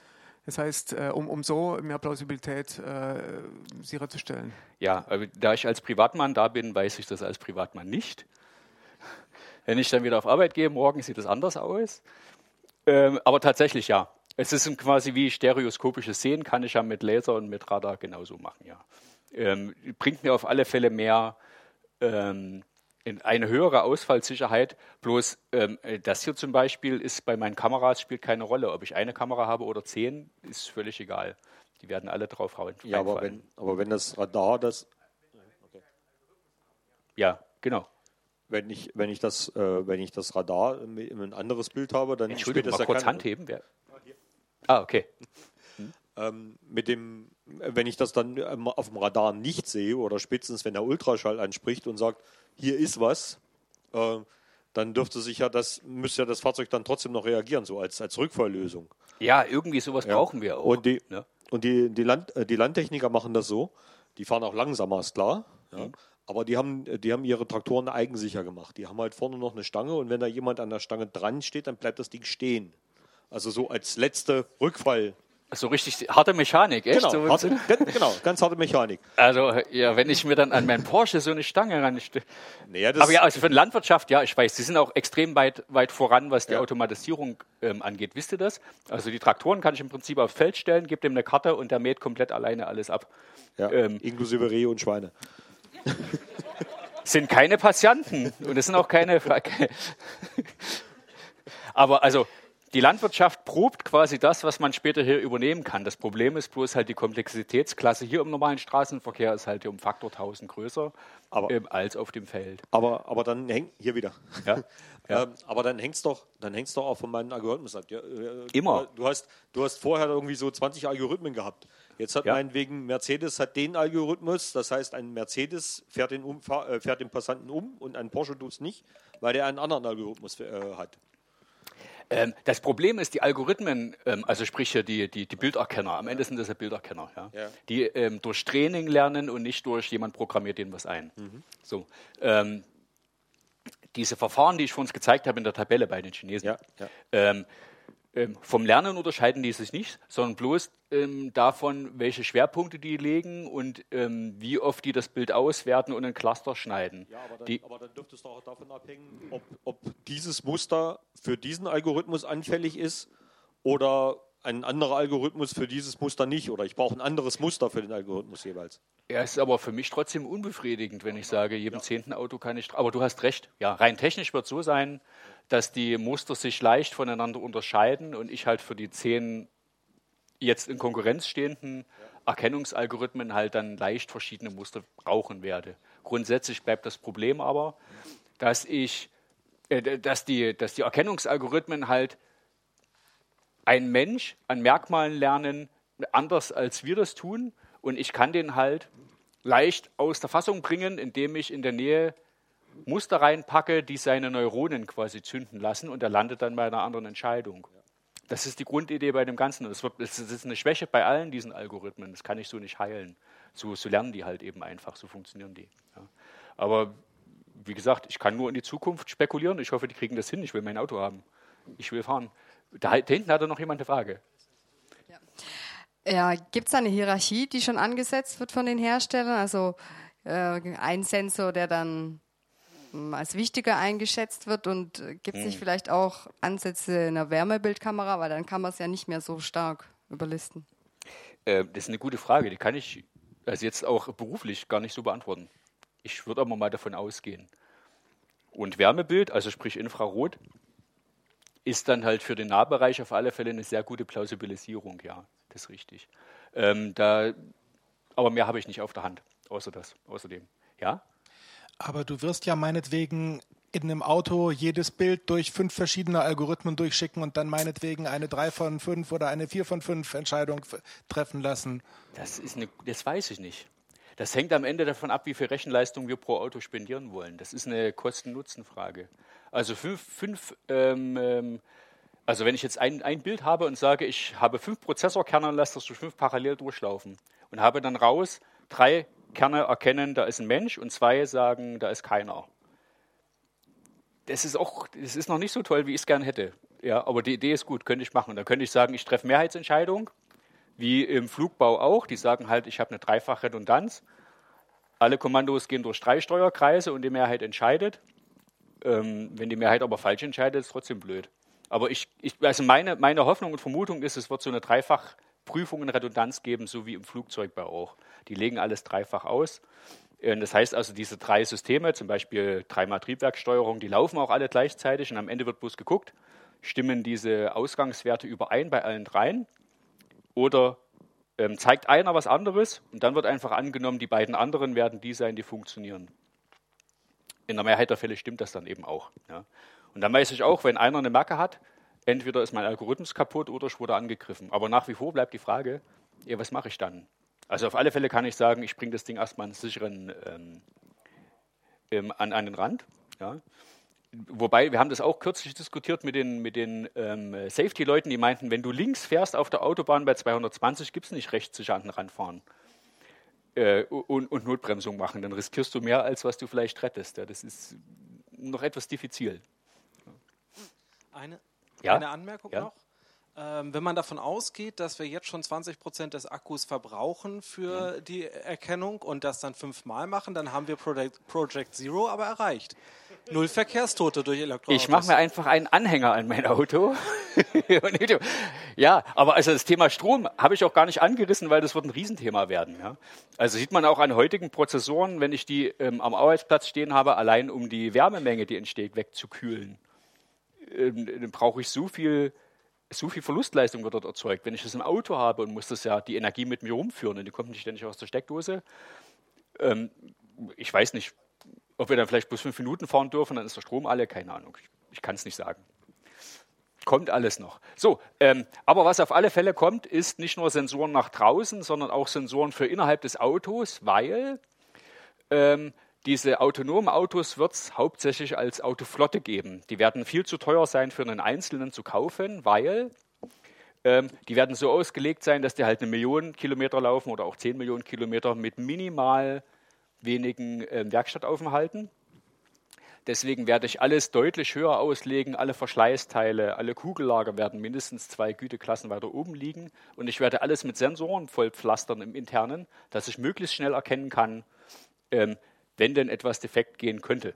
Und da habe ich so tolle Sachen hier, Predictive ähm, Maintenance mit intelligenten ähm, Werkstätten. In die kriege ich dann als autonomes Auto automatisch meinen Termin zu und, und fahre dann rein, mache schnell Reparatur, möglichst kurz, möglichst schnell und fahre dann wieder auf die Straße, weil für die ähm, Verleihketten ist eigentlich ein Auto, was in der Werkstatt steht, kostet Geld. Die wollen es auf die Straße haben. Weil nur auf der Straße werden eigentlich die hohen Kosten wieder eingespielt, die der ganze Spaß, den wir hier besprechen, ähm, kosten wird. Ja. Hier ist aber eine Frage, ja, vehement. Ja. Eine, eine Geschichte noch zu dem Thema hm? Redundanz. Hm? Ähm, einer der Kerngeschichten ist doch der, dass wir aktuell annehmen, bei den ganzen Fahrassistenzsystemen auch, dass wir immer noch den Fahrer als Absicherung haben. Mhm.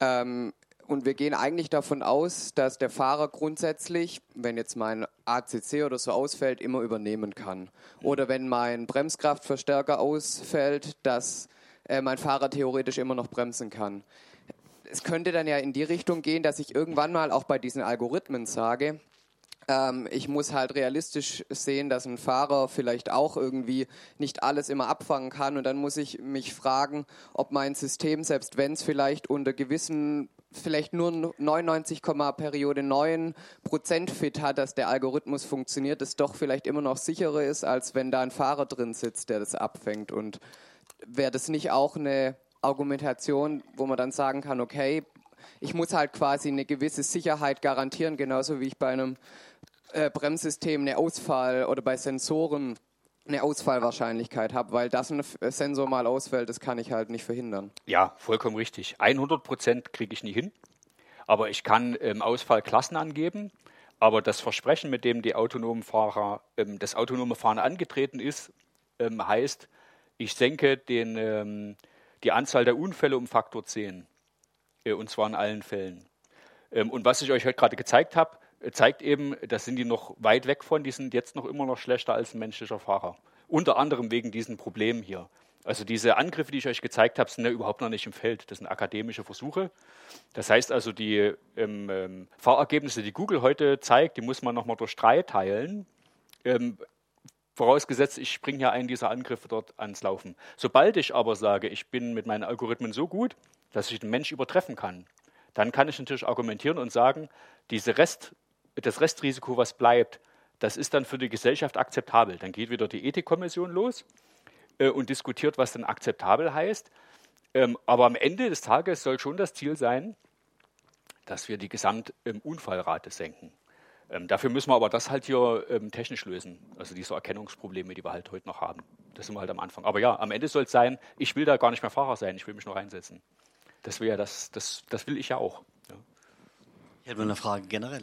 Mhm. Ähm, wenn man äh, jetzt nach 20 Jahren Servertechnik, Windows als Beispiel, das nicht hingekriegt hat, dass das so was Simples wie ein Server nicht angreifbar ist, wie will man dann so was Komplexes wie äh, Gesichtserkennung oder die ganzen Sachen ausfallsicher kriegen? Das ist jetzt wirklich gemein. Ich finde es gemein, so einen Server als so genau. simpel zu bezeichnen. Und ist aber, ja, das ist äh, die Schokoladenwürdig. Lass ihm doch mal die Schokolade rüberreichen. Weil, ja, doch. Mal den Schokoladentoken einmal hochheben und rüberreichen. Bitte. Ja, ja, genau. Also, es ist tatsächlich so, das ist, was ich im Security-Bereich auch immer sage. Wenn wir was Funktionierendes gegen Angriffe gefunden hätten seit den 80er Jahren, dann wäre das jetzt auch schon längst im Auto drin. So, haben wir aber nicht. Ja, deswegen werden wir uns zufrieden geben müssen, gehe ich fest von aus, mit Wahrscheinlichkeitsrechnungen. Ja, wo ich sage, mein Auto geht halt nur einmal in drei Jahren online oder geht nur mit ganz gehärteten Verfahren online. Es ist auch so, dass die Möglichkeiten, Kommunikation abzusichern, heute doch viel besser sind als, sagen wir mal, vor zehn Jahren. Und wenn ich Server im Rechenzentrum habe, die einfach mal schlicht für vertrauensseliger waren, für Kommunikation nach außerhalb. Das muss ich im Auto ja nicht sein.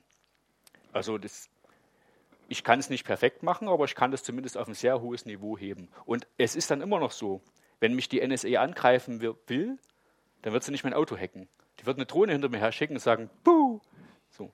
Also das sind so die Größenklassen an Feinde, für die, also gegen die muss ich nicht arbeiten, weil die sowieso mehr Kraft haben als ich. Die kann man im Prinzip aus der Gleichung rausnehmen. Die könnten auch heute, ohne dass ich einen Rechner habe, vorbeikommen und sagen, wir haben da ein Problem mit dir. Die schicken dann einfach zehn Leute hin, ja. Äh, die müssen ja nicht hacken. Das ist, ja, genau. Also, dass sie da hacken und so, das ist nur Luxus und Faulheit, weil das geht halt aus der Ferne. Ähm, Im Zweifel schicken die jemand hin. Von daher, also die nehme ich aus der Gleichung, aus der Betrachtung nicht immer mit raus. Ähm, dann bleiben noch so die, die Privat- und Hobbyhacker übrig und ich denke, die müssen wir, über die Hürde müssen wir drüber, das ist richtig. Ja. Äh, weil du das jetzt gerade ansprichst mit Hobbyhackern, das ist hm? gerade ein Stichwort. Ähm, so ein System zu hacken oder sagen wir mal, dieses Fahrzeug zu übernehmen, das hm. wäre ja jetzt gar nicht mal das Problem. Das Problem fängt ja erst an, äh, wenn dieses Fahrzeug dann Befehle ausführen soll, äh, die wieder jede Vernunft sind. Und das funktioniert ja wiederum nur, weil die bisherigen Computer einfach strunzdumm sind und alles ausführen, was sie verstehen, sich aber keine Gedanken darüber machen, äh, ob das auch sinnvoll ist. Und meine Frage wäre jetzt, äh, welche Möglichkeiten siehst du, da äh, gewisse Mechanismen einzubauen. Denn dass sowas nicht angegriffen werden kann oder übernommen werden kann, das halte ich für unrealistisch. Also ich würde rein hypothetisch zuerst mal die von Neumann Computerarchitektur abschaffen und wegwerfen. ähm, das ist die, die genau die Basis dafür setzt, dass halt egal was ich reinschmeiße in den Computer, der das als Befehl auch ausführt, ja, und alles ignoriert. Damit kann ich immer 80 Prozent aller Fehlerquellen wegschmeißen. Dann fangen wir aber quasi vielfach von vorne an. Neue Prozessor entwickeln, neue Betriebssysteme entwickeln und alles, was dranhängt. Traue ich uns zu, geht. Ähm, das wird sich aber wahrscheinlich nicht rechnen und deswegen wird das keiner tun. Ähm, von daher werden wir eben mit dem Kompromiss leben müssen, dass uns jemand vorrechnet, die Wahrscheinlichkeit von einem Angriff ist so hoch und unsere Maschinen sind dreifach redundant und er hackt halt erst Maschine 1, Zwei und drei sind immer noch da, die könnten dann noch reagieren. Es wird eher in die Richtung gehen. Ja. Ähm, ich vermute, wir werden uns retten mit Mehrfachredundanz, die dann quasi gegenseitig schauen kann, aha, ein System reagiert komisch, wird wohl angegriffen sein, wir schalten das ab, eher so. Weil das wäre jetzt nochmal Anfang von vorne, die, die Hardware-Prinzipien, wie ein Computer funktioniert, grundsätzlich neu zu bauen, obwohl wir das könnten. Es gibt da andere, es gibt ja schon Ideen zu. Ähm, weiß, würde mich überraschen. Ja, aber okay, würde ich mitgehen. Ja. Ich würde jetzt hier in, in, der, in, der, Software ansetzen und sagen, also wir brauchen quasi eine Art fahrende Firewall, ja. aber jetzt nicht hingeht und äh, irgendwie Netze voneinander trennt, sondern deren Aufgabe es ist, einfach zu bewerten, äh, was da jetzt eingegeben wird als Befehl, macht das in der Situation und an der Stelle Sinn oder macht es keinen Sinn? Also die Innenstadt macht in der Regel keinen Sinn. Also würde ich den Befehl jetzt erstmal nicht ausführen. Das, das, sowas gibt es schon. Das ist schon käuflich zu erwerben von ähm, einem Mittelständler im äh, Stuttgarter Raum. Aber auch international. Also das, das geht tatsächlich so eine quasi eine Grobplausibilisierung, dass ich so die grob fahrlässigen Sachen wegfische.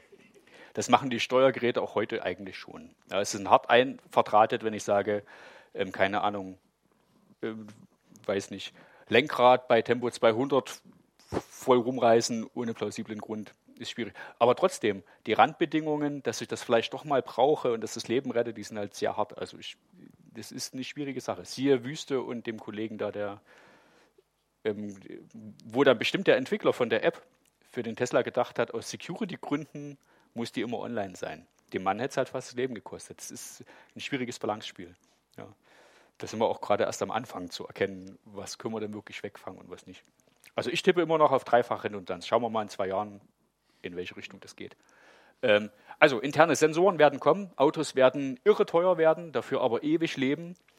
Ähm, und wir werden die hauptsächlich nutzen, davon bin ich fest überzeugt, als Mietfahrzeuge im Sinne von, ich schnips mit dem Finger, das Auto kommt, ich steige ein, das fährt los. Ähm, auch deswegen wird autonomes Fahren so im Privatmarkt im Sinne von, ich kaufe mir das nicht funktionieren. Das ist zu teuer. Was es aber noch lange geben wird, das waren die Kollegen von Porsche letztens, Sportwagensegment und aus Freude am Fahren und selber fahren und den Motor quälen und sowas, das gibt es immer noch parallel. Also es wird dann so sein, der Papa hat seinen Sportwagen zu Hause in der Garage ähm, und das autonome Auto wird halt gerufen, wenn ich es brauche. so lange, bis die Generation der Selberfahrer einmal raus ist, sagen wir mal 50 Jahre. Also es ist so, also mit den Studenten der Hochschule Karlsruhe, ich habe letztens gefragt, hier, wer von euch würde dann sagen, ich brauche nicht selber fahren? Da haben sich ziemlich viele gemeldet. Also ich gehe echt davon aus, dass es einfach eine Gewohnheitssache ist und wenn ich es gewohnt bin, gefahren zu werden, wie halt früher die Könige ja auch, ja, die sind in ihrer Kalesche gestiegen und wurden gefahren. Da wäre niemand auf die Idee gekommen, sich selber auf den Schemel zu setzen. Ähm, die, irgendwann in 50 Jahren gibt es das halt nicht mehr, aber 50 Jahre, denke ich, mindestens noch haben wir selber fahren. Ja, aber Porsche hat, Porsche hat ja noch eine andere Idee in der Geschichte, äh, in der Richtung. Ah ja? Die haben so eine Jackie Stewart oder, oder, oder ähm, ähm, na, Michael Schumacher äh, Optionen drin. Äh, spielen sie mit dem Gedanken und sagen, okay, wenn ich auf der, auf der Nordschleife vom Nürburgring bin, dann kaufe ich mir ein Modul für mein Fahrzeug und dann nimmt er genau die gleichen Brems- und Beschleunigungspunkte, wie das Michael Schumacher macht. Und dann sitze ich in dem Auto und der fährt so spazieren, wie er das gemacht hat. Dann habe ich eine definierte Strecke, ich habe eine definierte Umgebung ja. und ich fahre den halt spazieren äh, und ich fahre dann halt den Kunden spazieren damit. Und ich kann mir durchaus vorstellen, dass es da Leute gibt, die äh, da auch bereit sind, dafür was zu bezahlen. Das würde ich kaufen. Schokolade einmal bitte. Die Idee gefällt mir. Einmal Schuhmacher spielen. Ja, das ist gut. Ja, also sowas wird halt bleiben am Ende für die Kaufautos. Ja.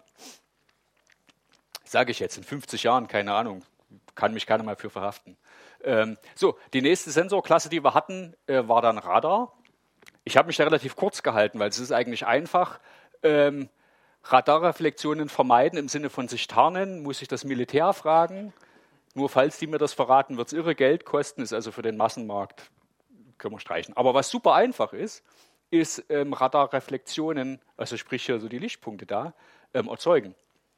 Ich habe einen Bootsführerschein gemacht im, ähm, in Berlin und das Erste, was man gelernt hat, immer eine große Alufolie dabei haben, weil wenn du mit dem Motorboot liegen bleibst, wickel dich drum um. Die großen Dampfer, die da langkommen, die könnte ich dann wenigstens sehen an der Radarreflexion. Lebensrettend, ja. Und genauso ist es auch. Inzwischen gibt es sowas auch als Farbe und ich kann natürlich jetzt durch die Stadt gehen und Bäume munter an, anmalen mit radarreflektierender Farbe. Ähm, die autonomen Autos werden sich natürlich freuen, weil die überall riesengroße Radarschatten aufblitzen sehen ähm, und wissen dann nicht wirklich, was das ist. Ja, weil das LIDAR, also sprich das, ähm, das Lasererkennungssystem meldet was ganz anderes und optisch sehe ich, ah, da ist bloß ein Baum, der ist weiß bemalt. So. Also so viel zum Thema Radar. Lässt sich sehr leicht fälschen, zumindest wenn ich sage, ich will künstlich Hindernisse erzeugen. Das ist super einfach. Deswegen ist Radar eher so eine Plausibilisierungstechnik, die ich haben kann. Ähm, und ganz am weitesten voraus sind so die Laserscanner. Ich habe hier mal von der Firma Velodyne mit freundlicher Genehmigung ähm, ein paar Bilder mitgebracht. So sieht quasi eine, ähm, so sieht das Auto mit, mit Laseraugen sozusagen die Nacht. Ja, man sieht, das, reicht ziemlich weit in die Tiefe hinein. Man sieht aber auch, das ist schon relativ grob, was da zu sehen ist. Also sprich, es ist ein Laser, der permanent die Umgebung abtastet und anhand der Zeit, die das Licht zurückbraucht, äh, entstehen quasi dann diese Bilder, die eigentlich nur Distanzen darstellen am Ende und dann kommen aber so schöne Grafiken bei raus. Die hier zum Beispiel auch, das sieht man hier so, sieht dann halt ein Lieferwagen aus. Hier ist so ein wegfahrendes Auto, hier ist schon mal ein bisschen Schatten, da merkt man schon, das ist blöd. Ja? Schatten gilt auch für den Laser. Wenn halt dort kein Laserstrahl hingeht, ist halt eben Schatten, dann sieht er eben auch nichts. Aber grundsätzlich ähm, ist es eine sehr weitreichende Technik und den ersten Sensor, den ich nehmen kann, um möglichst weit voraus schon mal festzustellen, was kommt da. Aber auch diese Lasersensoren haben so ihre Macken haben dann ein paar Wissenschaftler festgestellt, die haben sich den Sensor angeschaut und der Sensor hat so einen ganz typischen Sensorverlauf hier in der Grafik zu sehen. Und zwar hat er so einen kleinen Bereich hier unten, ähm, das ist so quasi eine Art Todbereich. Kleine Mengen von Licht reichen noch nicht aus, um den Sensor zu einer Reaktion zu veranlassen, sondern es muss eine Mindestmenge an Lichtenergie einfließen. Und solange das nicht passiert ist, meldet der Sensor null. Ähm, kein Lichtbild da, also kein Laser da. Und dann geht er relativ linear hoch und wenn ich ihn dann überlade, äh, dann ist er quasi blind, hier in Saturation, da in der Sättigung, dann meldet er nur noch eins. Und dann habe ich quasi ein komplettes weißes Bild und kann keine Konturen mehr unterscheiden. Ähm, und das ist halt der einfachste Angriff, Saturation, sprich, ich blende einfach den Scanner mit einem eigenen Laser relativ frontal weit zu und dann fällt mir der LIDAR als ähm, Sensor eigentlich schlicht aus. Der ist unbrauchbar, da kommt dann halt keinen Wert mehr raus, den ich verwerten kann. Da kommt einfach ein komplett weißes Bild. Bringt mir nichts zum Auswerten. Ähm, der zweite ist schöner. Ein äh, Spoofing-Angriff heißt der. Das heißt, ich äh, sende dem Leser auf seine, auf seine Teststrahlen Antworten früher zurück und vielleicht auch stärker zurück, als er die erwartet und erzeuge dann völlig willkürlich ähm, Hindernisse, die gar nicht da sind. Also das Bild, was wir hier hatten, dann sage ich halt zum Beispiel, das Auto lasse ich einfach entstehen als Phantomauto. Er kriegt quasi dann Laserbilder zurück oder, oder Distanzmessungen zurück von Licht, die ihm suggerieren, dort müsste ein Auto sein. Dabei war das meine aktive ähm, Sensortechnik, die ihm einfach den Laserstrahl zurückgespiegelt hat. Ich kann ja selber eigene Laser senden. Ich muss ja nicht seinen abwarten. Ähm, die Firma Velodyne, bei deren freundlicher Genehmigung ich ja die Bilder bekommen habe, war sehr zugeknüpft, als ich sie danach gefragt habe, weil die waren nämlich die Betroffenen von genau diesem Angriff. Und ähm, naja, das ist halt einfach Sensoreigenschaft. Also die haben jetzt, außer zu sagen, packt ihr halt zwei LIDAR-Systeme dran, äh, noch nicht wirklich eine Antwort auf das Thema gefunden. Wenn einer hinkommt und sagt, ich nehme einen Laserpointer und blende das Ding, ist es halt einfach so, dann fällt der aus. Das ist auch so ein Nachteil von den Sensoren. Die sind halt relativ fehleranfällig beziehungsweise sehr einfach ähm, ähm, zu fälschen. Ja. Das beim Auge ist es ähnlich, wenn ich auch merke, mich blendet ein Laser, nehme ich den Kopf zur Seite und sehe erstmal wieder was. Die Dinger sind ja fest verbaut. Äh, grundsätzlich ist aber Velodyne eine super Firma. Also ähm, ich habe ja alles, was ihr hier seht. Ich habe dann die Firmen angeschrieben, ich habe mich mit denen unterhalten. Und da die Technik so neu ist, waren die alle sehr offen und haben ähm, ähm mich mit Material versorgt und haben gesagt, hier kannst du gern zeigen, kannst diskutieren, ist alles okay. Also das ist so ein neuer Markt. Wenn ihr selber Interesse habt, ihr braucht ihr wirklich was anschreiben und sagt, hier, ich habe zwei, drei Fragen, ihr kriegt unter Garantie Antwort. Die Leute sind sehr, sehr offen und versuchen irgendwie in den Markt zu kommen und ihr Produkt halt zu bewerben. Velodyne ist eine von den Firmen, mit der ich einen sehr guten Austausch gehabt habe. So, wir haben aber noch mehr neben den ganzen. Nämlich gibt es noch ganz tolle Materialien, mit denen Sensoren wahrscheinlich immer Probleme haben werden und für die sehe ich auch noch keine Lösung. Ähm, die erste ist das. Da haben Briten eine Farbe erfunden, Vanta Black heißt die, ähm, in zwei Versionen. Vanta Black Version 2, mit der fange ich an. Ähm, wenn ich dort mit ein Objekt bestreiche, zum Beispiel diesen Kopf hier, dann sehe ich nur noch ein schwarzes Nichts. Das ist immer noch der Kopf. Ja, das ist nichts anderes. Ähm, da gibt es auch ganz tolle Videos bei YouTube. Wenn ihr mal sucht, Wanta Black bei YouTube, da gibt es Videos, da denkt ihr, ihr seht das schwarze Nichts und dann plötzlich taucht da ein Mensch auf, der sich halt damit bestrichen hat. Ähm, die komplette dreidimensionale Information, komplette Lichtinformation, komplett Laser, Ultraviolett, wird alles geschluckt zu 100 Prozent. Ihr kriegt genau nichts zurück. Ihr seht nichts. Und das ist, das ist so richtig krass, ja. Das war so, Vantablack 2 können sie im Labor nicht mehr nachweisen. Also die haben dort nichts zu messen. Da kommt einfach nichts zurück. Die bestrahlen das mit beliebigen Zeugs und es ist halt einfach eine schwarze Fläche. Das ist so wie unendlich. Und das ist für Sensoren halt natürlich der Overkill. Ich kann das nicht fassen.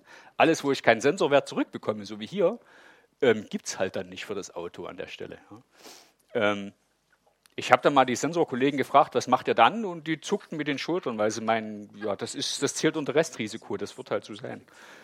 Äh, äh wenn wir es nicht fassen können, ist es halt einfach so. Aber rein von der Farbe her, auch die Firma Surrey Nanosystems waren sehr offen. Also man kann die direkt anschreiben, anmelden und sagen, ich hätte da mal eine Frage. Ich habe dann gefragt, hier kann man das für Kunst verwenden und dann hatten die direkt auch einen Künstler in der Empfehlung, wo die sagen, ja klar, frag den. Äh, die sind absolut offen. Die wollen halt ihre Farbe, die wollen damit Gewinn machen. Ja. Der Klassiker ähm, in der Astrologie ist, Astronomie ist es ja ähnlich. Ja, ich weiß, reinsprechen. Hm? Astronomie ist es ja ähnlich. Letztendlich kann man es ein Stückchen weit dadurch erkennen, dass es ein schwarzes Loch vom Hintergrund ist. Richtig. Es verdeckt nämlich immer noch andere Dinge. Also wenn jetzt hinter dem Kopf ein, das Muster selber ist weg, die Entfernung ist weg, aber es ist was, weil der Hintergrund weg ist. Also ich sehe quasi ein Loch im Hintergrund genau. und weiß, da müsste was sein. Genau. Ja, und auch durch richtig. Bewegung kann ich da ein bisschen triangulieren, dass da irgendwas ja. sein muss. Es ist nicht viel, aber es ist nicht irgendwo, dass es ganz verschwunden ist. Aber ein guter Punkt, nehme ich für die Sensorkollegen mit, ja. Ähm, vielleicht steigen die mir dann aufs Dach, aber die Idee ist erstmal gut, Dankeschön. Ähm, einmal Schokolade? Da habe ich doch direkt selber was gelernt. Das Zeug gibt es übrigens auch als Spray. Ja? Ich kann das mitnehmen, sprayen, aber die Applikation ist relativ schwer. Ähm, die haben mir gemeint, man muss das Material, wo ich es drauf sprühe, vorher erst erhitzen auf Power 600 Grad. Ist jetzt nicht so wie, ich sprühe mal eben was an. Ja? Er hat super Hürden, weil die halt ähm, Nanoröhrchen quasi gezüchtet werden in der Farbe und die stellen sich hochkant ganz aneinander, ganz nah. Und die, äh, wenn dort Strahlung drauf fällt, Licht zum Beispiel, dann pendelt das Licht in den Nanoröhrchen hin und her. So lange, bis die komplette Energie aufgebraucht ist. Das Komische ist halt nur, normalerweise habe ich bei solchen Effekten dann immer irgendwie eine Wärmestrahlung. Irgendwie verwandelt sich alles in Wärme. Die messen hier aber halt nichts. Die wissen nicht, was mit der Energie ist. Die ist, keine Ahnung, verschwunden. Ja. Noch verrückter ist dann das. Ähm, optische oder photonische Metamaterialien. Das sind so Materialien, die es in der Natur nicht gibt, die wir aber technisch herstellen können. Und ich warte jetzt die ganze Zeit auf die photonischen. Das sind also quasi die, die unser sichtbares Lichtspektrum äh, manipulieren und beeinflussen. Im elektromagnetischen gibt es die auch schon. Und für, für Laser gibt es die schon und für Radarwellen gibt es die schon, die sich einfach anders verhalten als Objekte in der Natur. Die Vorhersage und die Mathematik sagt, wenn ich dort mir einen Umhang daraus bauen kann und ihn anziehe, fließt das Licht um mich herum. Das heißt, ich bin dann einfach nicht mehr da und jeder, der mich anschaut, sieht eigentlich das, was hinter mir ist. Ähm, in der Theorie gibt es sie schon. Ich habe letztes Jahr schon angesagt, dass die irgendwann mal kommen. Meine Kinder haben gesagt, wann kriege ich einen Umhang? Nur deswegen sind die in den Vortrag gegangen. Ähm, aber also das ist wirklich, das ist noch Theoriearbeit hier. Ähm, die gibt es für das Elektromagnetische, gibt es die Materialien schon, die quasi elektromagnetische Wellen um sich herum leiten. Die gibt es schon für Radar. Ähm, also richtig auch zum Anfassen eben, aber noch nicht fürs ähm, sichtbare Licht. Da warte ich halt noch drauf. Und wenn, dann haben wir tatsächlich ein Problem, weil die können ich natürlich genauso auf Auto applizieren. Ja.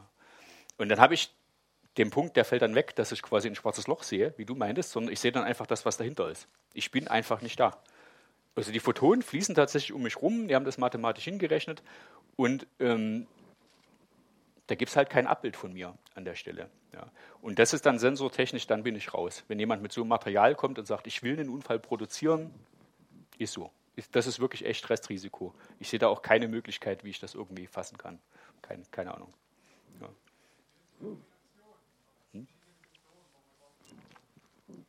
am Ende, ja, es ist sowieso, das haben wir ja rausgearbeitet, ne? Mehrere Sensoren koppeln, redundant parallel arbeiten äh, und gucken, was die Sensortechnik hier mit so einem Spezialfällen dann vielleicht noch machen kann. Das wird nur so gehen. Ja. So, nochmal ganz kurz ein Mini-Abriss zum Thema Kommunikationsprotokolle, weil die Autos sollen ja miteinander reden. Das bringt ja einen zweiten großen Vorteil, dass wenn ein Auto vorn bremst, kann das mit allen anderen Autos hinter sich schon mal reden. Vehicle-to-Vehicle-Communication kann sagen, hier, Achtung, Verkehrshindernis. Oder wenn die Stadt sagt, ich habe zu viel Geld und reiß Baustellen auf, dann kann die so Kontrollbaken aufstellen, die dann ständig funken, hier, Achtung, hier ist eine Baustelle, du musst, du musst anders fahren, als du das in deinem Plan hast. Ja, das geht. Und natürlich gibt es noch die megamäßige Cloud, ähm, die nichts klaut, sondern einfach die Daten woanders liegen, ähm, die darauf erpicht ist, die, die Daten, die im Auto sind, äh, zu kassieren und zu Geld zu machen. Also stand heute auch schon, funkt jedes eurer Autos, wenn ihr ein modernes habt, Daten in die Cloud des Herstellers und die sammeln dann halt Statistikdaten auf. Ja? Kilometerleistung, Motordrehzahl und, und eine ganze Menge Sachen, um das Auto besser zu machen. Aber man kann das später, ich erwarte eigentlich, dass dann eine Menge kommerzielle Dienste raussprühen. Ganz am Anfang tippe ich mal auf Werbung und da wird der Porsche-Fahrer wahrscheinlich andere Werbung kriegen als der Fahrer des Familien-PKWs, äh, der zum Einkaufen fährt. Ja. Jedenfalls diese Daten hier, das ist, da reden wir quasi über blankes Gold aus Sicht der Hersteller. Ähm, diese Daten hier Auto zu Auto, die retten uns im Wesentlichen das Leben und machen Verkehrssteuerung leicht. Ähm, und Infrastruktur heißt einfach, ich kann, das Auto kann dann mit, mit ähm, sehr merkwürdigen Straßenverkehrsführungen umgehen, wie ich sie eben in Baustellen habe. Das sind so die drei großen Ecken. Und hier kommt bestimmt eine wichtige Informationen rein zum Thema. Für das Thema Vehicle to Cloud gibt es tatsächlich auch ein funktionierendes Geschäftsmodell bei Volkswagen. Mhm. Die Fahrzeuge haben ja alle unter anderem Temperatursensoren, Barometer, Regensensoren. Diese Daten werden an einen großen niedersächsischen Stromnetzbetreiber verkauft, der damit in Echtzeit sehen kann, ob es sinnvoll ist, Windkraft oder Solarenergie in einem bestimmten Netzsegment zur Verfügung zu stellen, weil Autos, die dort vorbeifahren, eben sagen, es regnet gerade nicht, es ist gerade windig oder äh, die Fahrzeuge haben das Licht an, wahrscheinlich ist es bewölkt. Die sind dann Wetterdrohnen für den, ja? Genau. Sehr clever. Schokolade, nach da. Also das ist mal, das ist die erste sinnvolle Anwendung, von der ich höre. Das ja. finde ich gut. Exzellent. Sehr, sehr gut. So, und ähm, für alle, die mit Kommunikationsprotokollen zu tun haben, nur etwas aus meiner Jahrzehnt, jahrzehntelangen Erfahrung. Immer wenn euch jemand ein Kommunikationsprotokoll verkaufen will, der sagt, das ist auch sicher. Dann könnt ihr schon mal sicher sein, das ist es nicht. Ja? Ich habe hier mal Statistik gemacht und habe hier ähm, die Verschlüsselung von SSL und TLS raufgesucht. Inzwischen bei Version 1.3. Jedes hat seine Macken, ist schwierig zu verwenden oder direkt kaputt. Das gleiche gilt für das beliebte WLAN. Ähm, die sind alle kaputt. Jetzt kommt WPA Version 3. Ich gebe dem zwei Jahre, dann hat das auch Macken. Das ist einfach so, immer wenn ich kombiniere Kommunikation, sprich es muss schnell gehen, es muss Echtzeit gehen mit Sicherheit, ähm, dann mache ich immer irgendwelche Kompromisse in einem Protokoll. Und diese Kompromisse führen immer dazu, dass am Ende jemand eine Schwäche findet und sagt, das kann ich ausnutzen. Gleiches gilt für Bluetooth. Wir sind inzwischen bei Version 4. Äh, die, sind alle tot und kaputt. Ja, die kann ich noch hernehmen, um Daten zu übertragen. Aber wenn ich was mit Sicherheit haben will, ist mein Tipp, baut es extra oben drauf und zwar separat. Und bündelt das nicht mit dem Thema Kommunikation, weil das ist einfach ein komplett anderer äh, Bedarf, den ich dann habe. Wenn ich beides in eine Soße packe, das schmeckt halt nicht. Ja. So, Abschlussfrage. Ich stelle wieder ein Auto in den Hof, voll autonom. Hand hoch, wer fährt? Ein, zwei, drei. Okay, okay, also noch genauso viele wie am Anfang. Gar nicht schlecht. Ich muss mir mehr Mühe geben. Ähm, in dem Sinne, vielen Dank, dass ihr da wart. Ich bin am Ende angekommen. Dankeschön.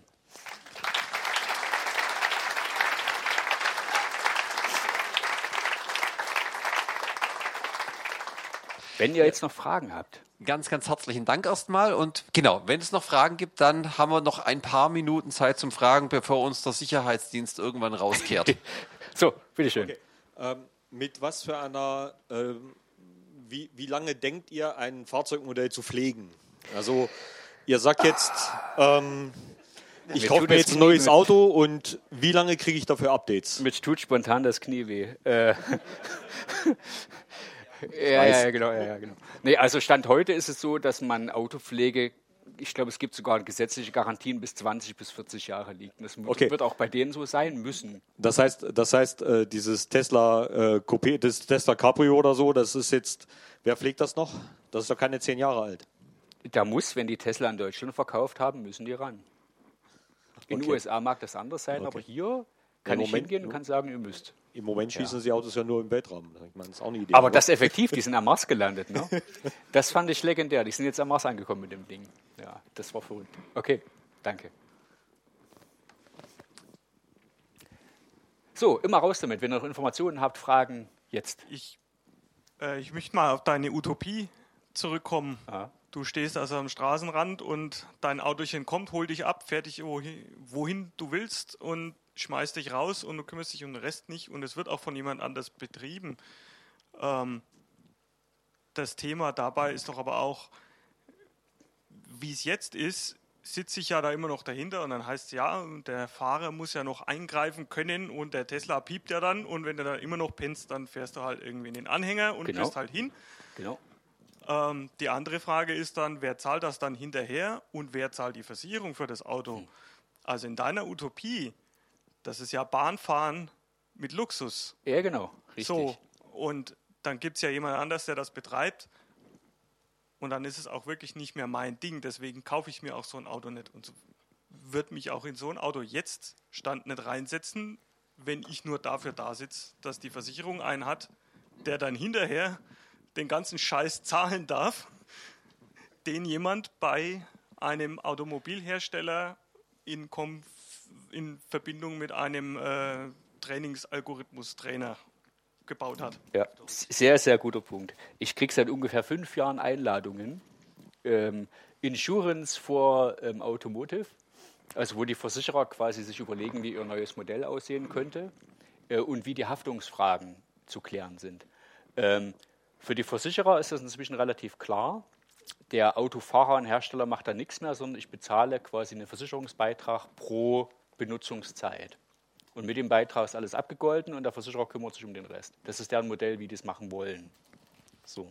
Für das Thema Haftung ist es so, dass die ähm, Chinesen und Amerikaner relativ weit sind, ähm, um sowohl den Fahrer, also sprich der, der halt drin sitzt, der Benutzer am Ende, der kann ja nicht wirklich viel machen, da wird kein Stopfknopf sein und nichts. Äh, und auch der Autohersteller, die werden minimal in der Haftung sein, der, der, der Benutzer sowieso nicht. Der ist einfach nur in Insasse, ist quasi wie ein Gegenstück, Gegenstand, der gefahren wird. Und ähm, das wird viel ähm, ähm, über Versicherungskonzerne laufen, die dann so rückversicherungsähnliche Angebote abgeben. Und genau deswegen wird es auch Flotten geben, weil die Flottenbetreiber dann eine ähm, Mixrechnung machen aus, wie viele Schäden kriege ich rein, wie viele ähm, Todesfälle kriege ich rein und so weiter. Und dann über diesen, deswegen geht das Modell halt in Richtung Flottenbetreiber, weil ähm, über, das, über die Flottenbetreiber-Idee kriege ich diese Fragen ähm, verteilt auf alle Benutzer quasi. Was die Versicherer nicht mehr anbieten werden, ist autonomes Fahren für ähm, einzelne Benutzer, weil ich dann genau die Frage nicht auseinandernehmen kann, wer ist denn jetzt schuld? Der Autohersteller, weil der einen fiesen, Programmierung, einen äh, fiesen Algorithmus abgeliefert hat, oder ich, weil ich gepennt habe. Ja. Stand heute bin ich sicher, wir haben Flotten und keine Privatbesitz mehr. Und in den Flotten ist das Thema geregelt, wer haftet wann wo. Okay. Und ich kriege dann einfach anteilig für meine zwei Stunden bis nach München einen Betrag, der halt den Versicherungsaspekt mit abdeckt. Das ist so der Plan, wie ich ihn heute kenne. So, ja.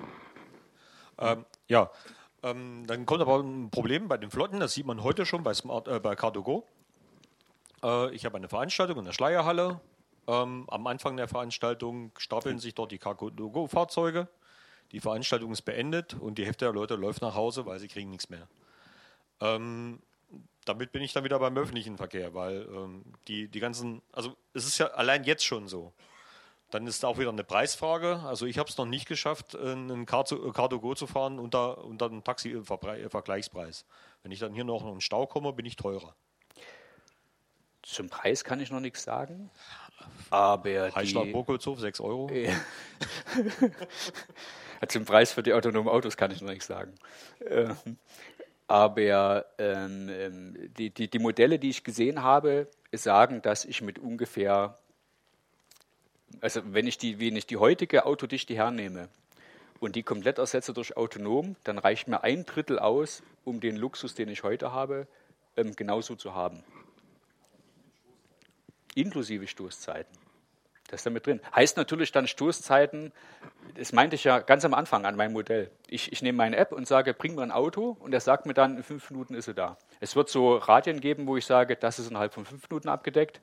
Größere Landkreise heißt dann, innerhalb von zehn Minuten ist was da.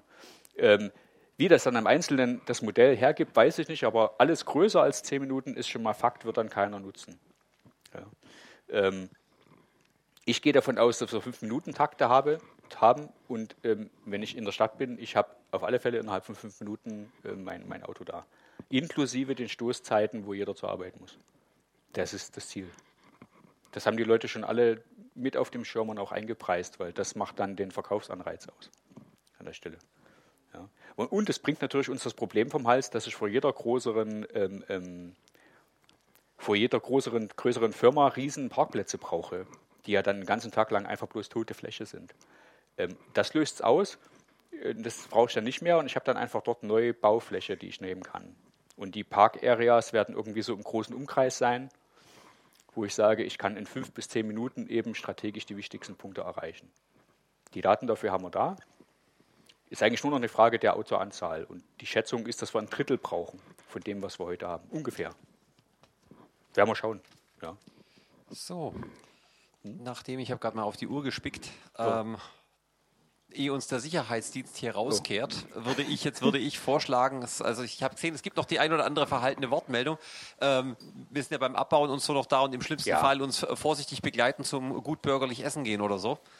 Ähm, Nochmal vielen, vielen herzlichen Dank für einen super spannenden Vortrag. Fand's großartig.